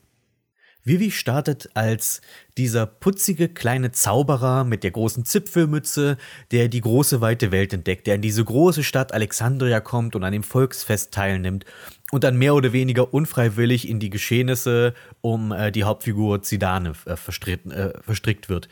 Und er funktioniert auch so als eine Art bester Freund für Zidane. Sie sind so etwa gleichaltrig. Vivi wirkt ein bisschen jünger, weniger erfahren als äh, Zidane und ist daher für ihn auch immer die erste Person, mit der Zidane redet. Dadurch kann natürlich auch eine Figur wie Vivi glänzen, wenn er quasi so eng mit, dem, mit der Hauptfigur verknüpft ist. Und seine Reise führt ihn ja im Wesentlichen zu einer Frage nach der eigenen Existenz. Er findet ja dann schon heraus, dass er sehr anders ist als alle anderen Lebewesen auf dem Planeten. Die Frage, ob er überhaupt ein Lebewesen ist, wird gestellt. Er lernt andere wie sich selbst kennen, die aber ganz anders mit der Situation umgehen, in der sie sich befinden. Es geht um sehr grundsätzliche existenzielle Ängste dabei, um die Frage nach dem Sinn des Lebens. Also tatsächlich große Fragen werden dabei gestellt. Also ich würde sagen, sein, sein Character Arc, sein Charakterbogen ist so der mit der größten Tragweite im Spiel. Und das, obwohl er nicht die Hauptfigur ist. Und das Interessante ist, ist, dass ja die Hauptfigur Zidane in später im Spiel relativ weit hinten in eine ganz ähnliche Situation kommt wie Vivi. Nur Vivi hat all diese Dinge schon durchgemacht. Er ist schon, in dem Punkt ist er jetzt plötzlich seinem, äh, sag ich mal, Mentor Zidane auf einmal voraus, weil er hat diese ganzen Ängste um die eigene Existenz, diese ganzen Fragen nach dem Sinn schon schon sich selbst gestellt, schon bearbeitet. Und Zidane war immer der, der dann für ihn da war, der ihm den Rücken gestärkt hat. Und nun ist das Verhältnis umgekehrt. Und Vivi, der nun einfach reifer und weiser ist, kann nun Zidane den Rücken stärken. Und ich finde, es ist einfach eine so schöne dargestellte Freundschaft. Auch die anderen Figuren mit Zidane. Zidane ist wirklich ein guter Haupt, eine gute Hauptfigur, aber ich finde, Vivi profitiert tatsächlich am meisten davon und das Spiel an sich profitiert sehr von Vivi. Und es gibt auch da einen Grund, warum viele Leute sagen, dass Vivi die, ihre Lieblingsfigur im Spiel ist. Und auch da denke ich ähnlich wie bei Deka, dass es eben nicht nur mit dem Humor zusammenhängt, weil Vivi ist zwar auch eine der witzigsten Figuren im Spiel, vor allem im Zusammenspiel mit Steiner, die beiden sind ein absolut großartiges Duo. Wahrscheinlich eins meiner Lieblingsduos in Final Fantasy überhaupt. Und Vivi ist äh, nicht nur witzig, aber er hat auch eine, diese innere Traurigkeit, die man sehr gut mitfühlen kann. Und ich finde es einfach stark, wie viel man auch aus dieser, dieser an sich simplen Figur gemacht hat. Man darf ja nicht vergessen, dass das Ganze Grundgerüst und das Design von Vivi ja auf dem Schwarzmagier aus Final Fantasy I basiert, wo die Figuren alle keine Persönlichkeit hatten. Und hat man sich diesen kleinen Sprite genommen und daraus eine Figur wie Vivi gemacht. Und das finde ich, sollte man auch irgendwie applaudieren bei Squaresoft, als sie noch coole Sachen gemacht haben. Und als letzte Nebenfigur, die ich gerne besonders herausstellen möchte, die ich als besonders gelungen empfinde, ist Möbius aus der Legacy of Kane-Reihe. Es kann sein, dass ich mich jetzt ein wenig wiederhole, denn ich habe ja dieses Jahr schon den Legacy of Kane Podcast mit dem Michel gemacht, den man, wenn man sich ihn noch nicht angehört hat, jetzt unbedingt nachholen sollte. Ähm, und ich glaube, da habe ich auch schon ein bisschen von Möbius geschwärmt. Aber das, was ihn für mich so hervorstechen lässt, ist, er ist eine Nebenfigur, die gleichzeitig auch somit der perfekte Gegenspieler ist. Ich finde, viele Spiele tappen in die Falle, wenn es darum geht, einen Bösewicht zu kreieren, dass sie versuchen, ihn badass oder cool zu machen. Und das kann, wenn es schlecht läuft, dazu führen, dass ich eventuell eher die Partei des Bösewichts ergreifen würde. Also, dass der, wenn der Bösewicht viel cooler ist als mein langweiliger Held, dass ich mir dann fast wünschen würde, dass der Bösewicht gewinnt. Das hatte ich auch früher bei Cartoons ganz häufig. Und bei Möbius ist diese Gefahr nicht gegeben. Die haben diese Figur so geschrieben, dass absolut nichts Cooles, nichts Lobenswertes an ihm ist. Es gibt nichts an ihm, was man mögen kann. Und das macht ihn eigentlich zu einem perfekten Bösewicht, weil du willst ihn verlieren sehen. Du willst dafür arbeiten, dass dieser Kerl irgendwann mal richtig auf die Schnauze fliegt.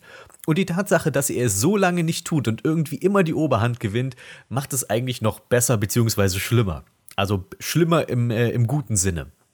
Möbius ist der Zeitstromlenker. Das heißt, er kann in den Fluss der Zeit sehen, er weiß, wie die Geschehnisse sich entwickeln werden und er kann die Dinge, kann sich dementsprechend verhalten, beziehungsweise er hat es auch einmal schon geschafft, die Zeit zu manipulieren und die, die Dinge so zu richten, wie er das gerne möchte. Und die Figuren wissen das. Die Figuren wissen, dass man ihm nicht trauen kann. Die Figuren wissen, dass er eine gewisse Macht über die Zeit hat. Und die Figuren sagen immer wieder ganz häufig, dass sie ihm nicht trauen und deswegen nicht auf seine Tricks reinfallen werden und dann fallen sie doch wieder auf seine Tricks rein. Und das, weil Möbius eben so eine gut geschriebene Figur ist und weniger, weil die Hauptfiguren ein bisschen dämlich sind, obwohl das natürlich auch damit reinspielt, das muss ich zugeben. Ich finde das wirklich stark, wie Soul River 2 in dem Punkt anfängt. Raziel landet in der Vergangenheit. Er hat diesen Möbius noch nie getroffen, aber er hat trotzdem genug von ihm gehört, dass er weiß, dass er ihm nicht auf den Leim gehen sollte. Und im ganzen Verlauf von Soul River 2 geht Raziel ihm ständig auf den Leim. Und Möbius, der badet darin. Das ist so großartig. Die Mimik, die er dabei hat. Und das für ein PS1-Spiel, ein relativ frühes PS1-Spiel sogar, da haben sie wirklich ganze Arbeit geleistet, was so seine Mimik und Gestik angeht. Ähm, die ist mitunter manchmal etwas übertrieben, aber du kriegst ein sehr gutes Gefühl dafür, wie diese Figur tickt. Ich mag, dass er andauernd auf dem Bauch kriecht, sozusagen, vor den anderen Figuren, einfach um sie in Sicherheit zu wiegen. Und obwohl sie ahnen, dass er das nur vorspielt, finden sie sich trotzdem mächtig genug, dass sie meinen könnten, sie würden das Ganze durchschauen und ähm, hätten von ihm nichts zu befürchten. Und dann landen sie wieder auf der Schnauze. Und das führt dann meiner Ansicht nach zu einem der besten Verabschiedungen von einem Bösewicht, weil es sich so verdient anfühlt. Also am Ende des fünften Teils dieser ganzen Reihe, am Ende von Legacy of Candy Defiance, schaffen es sowohl Kain als auch Raziel endlich ihre Rache an Möbius zu nehmen. Sie, er kommt in eine Situation, bei der er nicht vorhergesehen haben konnte oder nicht vorhergesehen hat, dass sich das Ganze so entwickeln würde, bei der er ehrlich Angst hat, bei der er ehrlich überrascht ist und bei der er auf ganzer Linie verliert. Und das fühlt sich so befriedigend an, dass, dass, er, dass es ihn jetzt endlich mal erwischt.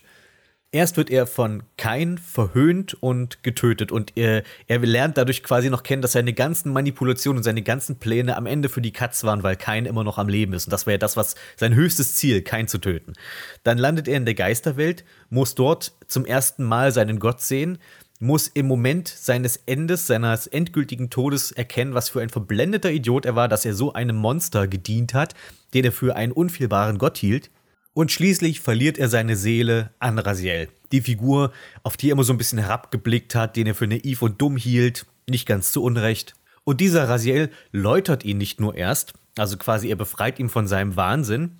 Und in dem Moment, wo er ihm von seinem Wahnsinn befreit und Möbius quasi dabei gleichzeitig den Verstand verliert, weil er erkennt, was für ein Idiot er war, verschlingt Raziel seine Seele. Möbius hat auf komplett der ganzen Linie verloren und das ist einfach so gut. Also alles, was er versucht hat in seiner ganzen jahrhundertelangen Existenz, ist gescheitert. Und nicht nur, dass er jetzt im Namen eines Gottes sein Leben gelassen hat, er hat auch vor seinem Tod noch feststellen müssen, dass sein Gott ein falscher Gott war. Und äh, ja, sowas kannst du so, so eine, so einen starken emotionalen Abschied von einem Bösewicht kannst du eigentlich nur in so einer Reihe wie Legacy of Kane haben, die über sich so langen Zeitraum aufgebaut hat und die eine Figur wie Möbius, der ja im ersten Teil im Blatt um 1 ja wirklich noch eher so ein kichernder Nebenbösewicht war, dass man sich erlaubt hat, diese Figur sich so entwickeln zu lassen und ihn immer mehr in die Geschehnisse der Welt zu verstricken. Und jetzt merke ich gerade, dass meine Stimme langsam nachlässt, deswegen komme ich jetzt zum Punkt. Abschließend möchte ich sagen, Nebenfiguren sind trotz ihrer Bezeichnung Nebenfiguren ein wirklich wichtiger Anteil für mich, warum Videospiele, im speziellen Rollenspiel, Adventures etc. einfach einen auch so auf der einer Gefühlsebene, auf einer emotionalen Ebene berühren können und ähm, die einem einfach diese Spielerlebnisse geben, an die man sich dann noch lange erinnert. All diese Dinge, die ich euch gerade erzählt habe, es ist nicht so, als hätte ich jetzt kurz vorher FF9 gespielt oder Monkey Island 5 oder Lufia oder sowas.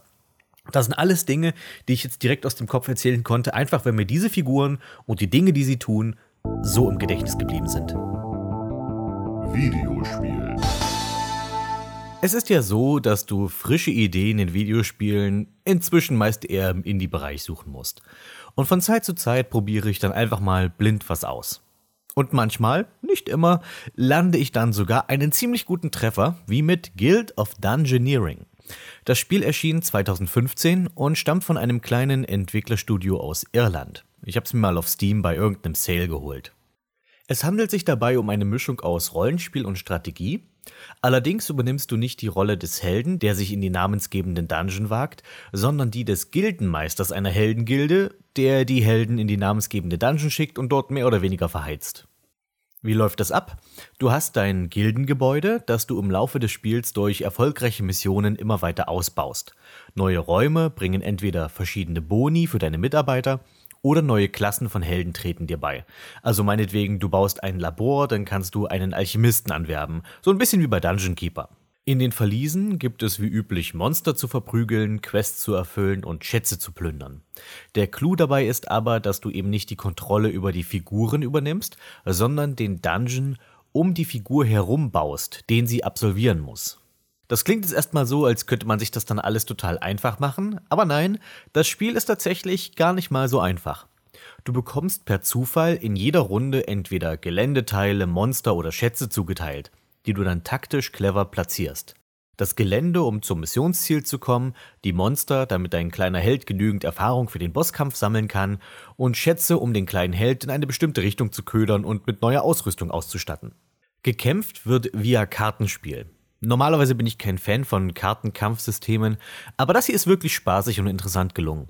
Es fängt sehr einfach an, sodass du ohne Tutorial reinkommst und wird dann zunehmend komplexer und anspruchsvoller. Neben Angriffskarten, physisch oder magisch, kommen dann noch Abwehr, Heilung, Buffs und all der gute Kram dazu. Macht Laune. Da du jede Mission ziemlich unterlegen startest, geht es vor allem darum, dein Deck schnell aufzubessern. Zum Beispiel durch Ausrüstungsgegenstände, besondere Felder im Verlies oder durch charakterspezifische Boni. Neben dem interessanten Gameplay finde ich auch die Präsentation sehr gelungen. Einfach, aber putzig irgendwie. Die grundsätzliche Anmutung soll an Zeichenpapier erinnern, eben weil man ja Dungeons entwirft. Die Figuren und die Monster sind alle auf niedlich gemacht. Ich weiß nicht, ob Chibi das richtige Wort ist, aber daran musste ich zuerst denken. Oder Doodle, weil hingedudelt wirkt es auch. Animationen sind praktisch nicht vorhanden, die fehlende Dynamik wird dann eher mit Soundeffekten kaschiert. Ansonsten gibt es noch ruhige ambientische Musik sowie humoristische Mittelaltergesänge, wenn du neue Charaktere bekommst oder wichtige Missionen abschließt. Der Humor geht auch klar. Alles von den Texten bis zum Design wird mit einem Augenzwinkern präsentiert, allerdings ohne es zu übertreiben und nervig zu werden. Insgesamt für mich ein schöner Beweis, dass Casual Gaming und Hardcore Gaming sich nicht ausschließen müssen. Die Partien sind einfach und kurz genug gehalten, dass du in der Mittagspause mal schnell eine Runde einlegen kannst, wobei der Schwierigkeitsgrad und die Komplexität so skalieren, dass du dich auch hardcore-mäßig richtig drin verbeißen kannst. Ich habe gerade nachgeschaut, momentan kostet das Spiel 15 Euro auf Steam, was ich noch etwas viel finde. Aber wenn es mal wieder Rabatte hagelt, dann macht man mit Guild of Dungeoneering und seinen Erweiterungen echt nichts verkehrt. Ich habe insgesamt fast 30 Stunden damit verbracht und mich keine Minute gelangweilt. Eine weitere Ausgabe Radio Zuckerbude nähert sich dem Ende. Ich danke euch viel, vielmals fürs Zuhören und für das Interesse und natürlich im Besonderen den Sparstrumpf-Hypocrisern, also den Leuten, die 10 Dollar oder mehr für diesen Podcast ausgeben und äh, mir in meine äh, wunderbar ausgebeulten Hosentaschen stecken. Und äh, deswegen möchte ich sie nun ehren mit selbst ausgedachten Fantasy-Namen und ich habe einen dicken Kater auf meinem Tisch, der gerade ganz viel Lärm macht. So. Fangen wir an mit Die Veteranen mit der Welle Zaria Regenmacher. Zwielichtiger Lich, no kendo niemals müd. Junker Justin Hombach, der Barbaren Barde des Baal. Infravision und vollkommene Präzision, Nope Noah Nachtorb. Vortex Magus Felix Möbius Nymphenmantel. Rakshasa Brotkater, die Tigerklaue des Hochadels von Acheron. Kettenhemdzerreißer Barlo mit der Mithrilklaue. Whisky Sturmeswut von der Geisterharfe. Katana Tim, der Elfenohrensammler des Hochwaldes Schlese. Ralkan Titanenwut, der furchtlose Nautiker vom astralen Meer. Lanzenritter Sebatze, der galoppierende Pfähler. Der Stromer vom Tal des Zwergenstroms, Talxes Futu del Mar. Scharsmesser Dranzer Nachtmar. Agitator Sir Atera von Burg Nie. Steckt Pflanzenmonster in die Tasche, Kreg und sein fliegendes Bisaflor. Tobias, der Schmelzer Merkel, Chefmetallurge vom Haus des Pana. Gesine von Gauntelgrimm, Brust Bronze-Titan.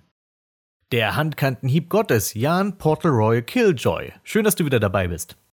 Forstfreund Dreiventhal, der Wiesel Flinke Flitzebogen.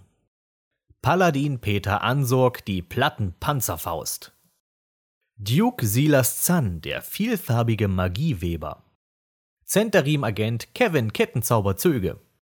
Stahlbewehrter Monsterjäger Matthias, der Kalimschansche Rüpel. Bannbrecher Sassori, der geheimnisvolle Schlüsselmeister. Charismatischer Krummsäbelkrawallbruder Landwolfstechnik. Foresias naturgelehrter Rocco, der legendäre Waldläufer Minischatz. Bergkönig Farid Valor, der Hydra-Würger. Geisterpiratenjäger Captain Aspadon, der Anker. Nebelhexer Naito, der Schuldkambion. Hau draufrecke Christian Kuhlrabenschwarz Turmtrümmer. Gargoyle Ulfomat Dalbosov, der Schmetterer. Felbars Feldherr André the Metal Francais Eisenherz.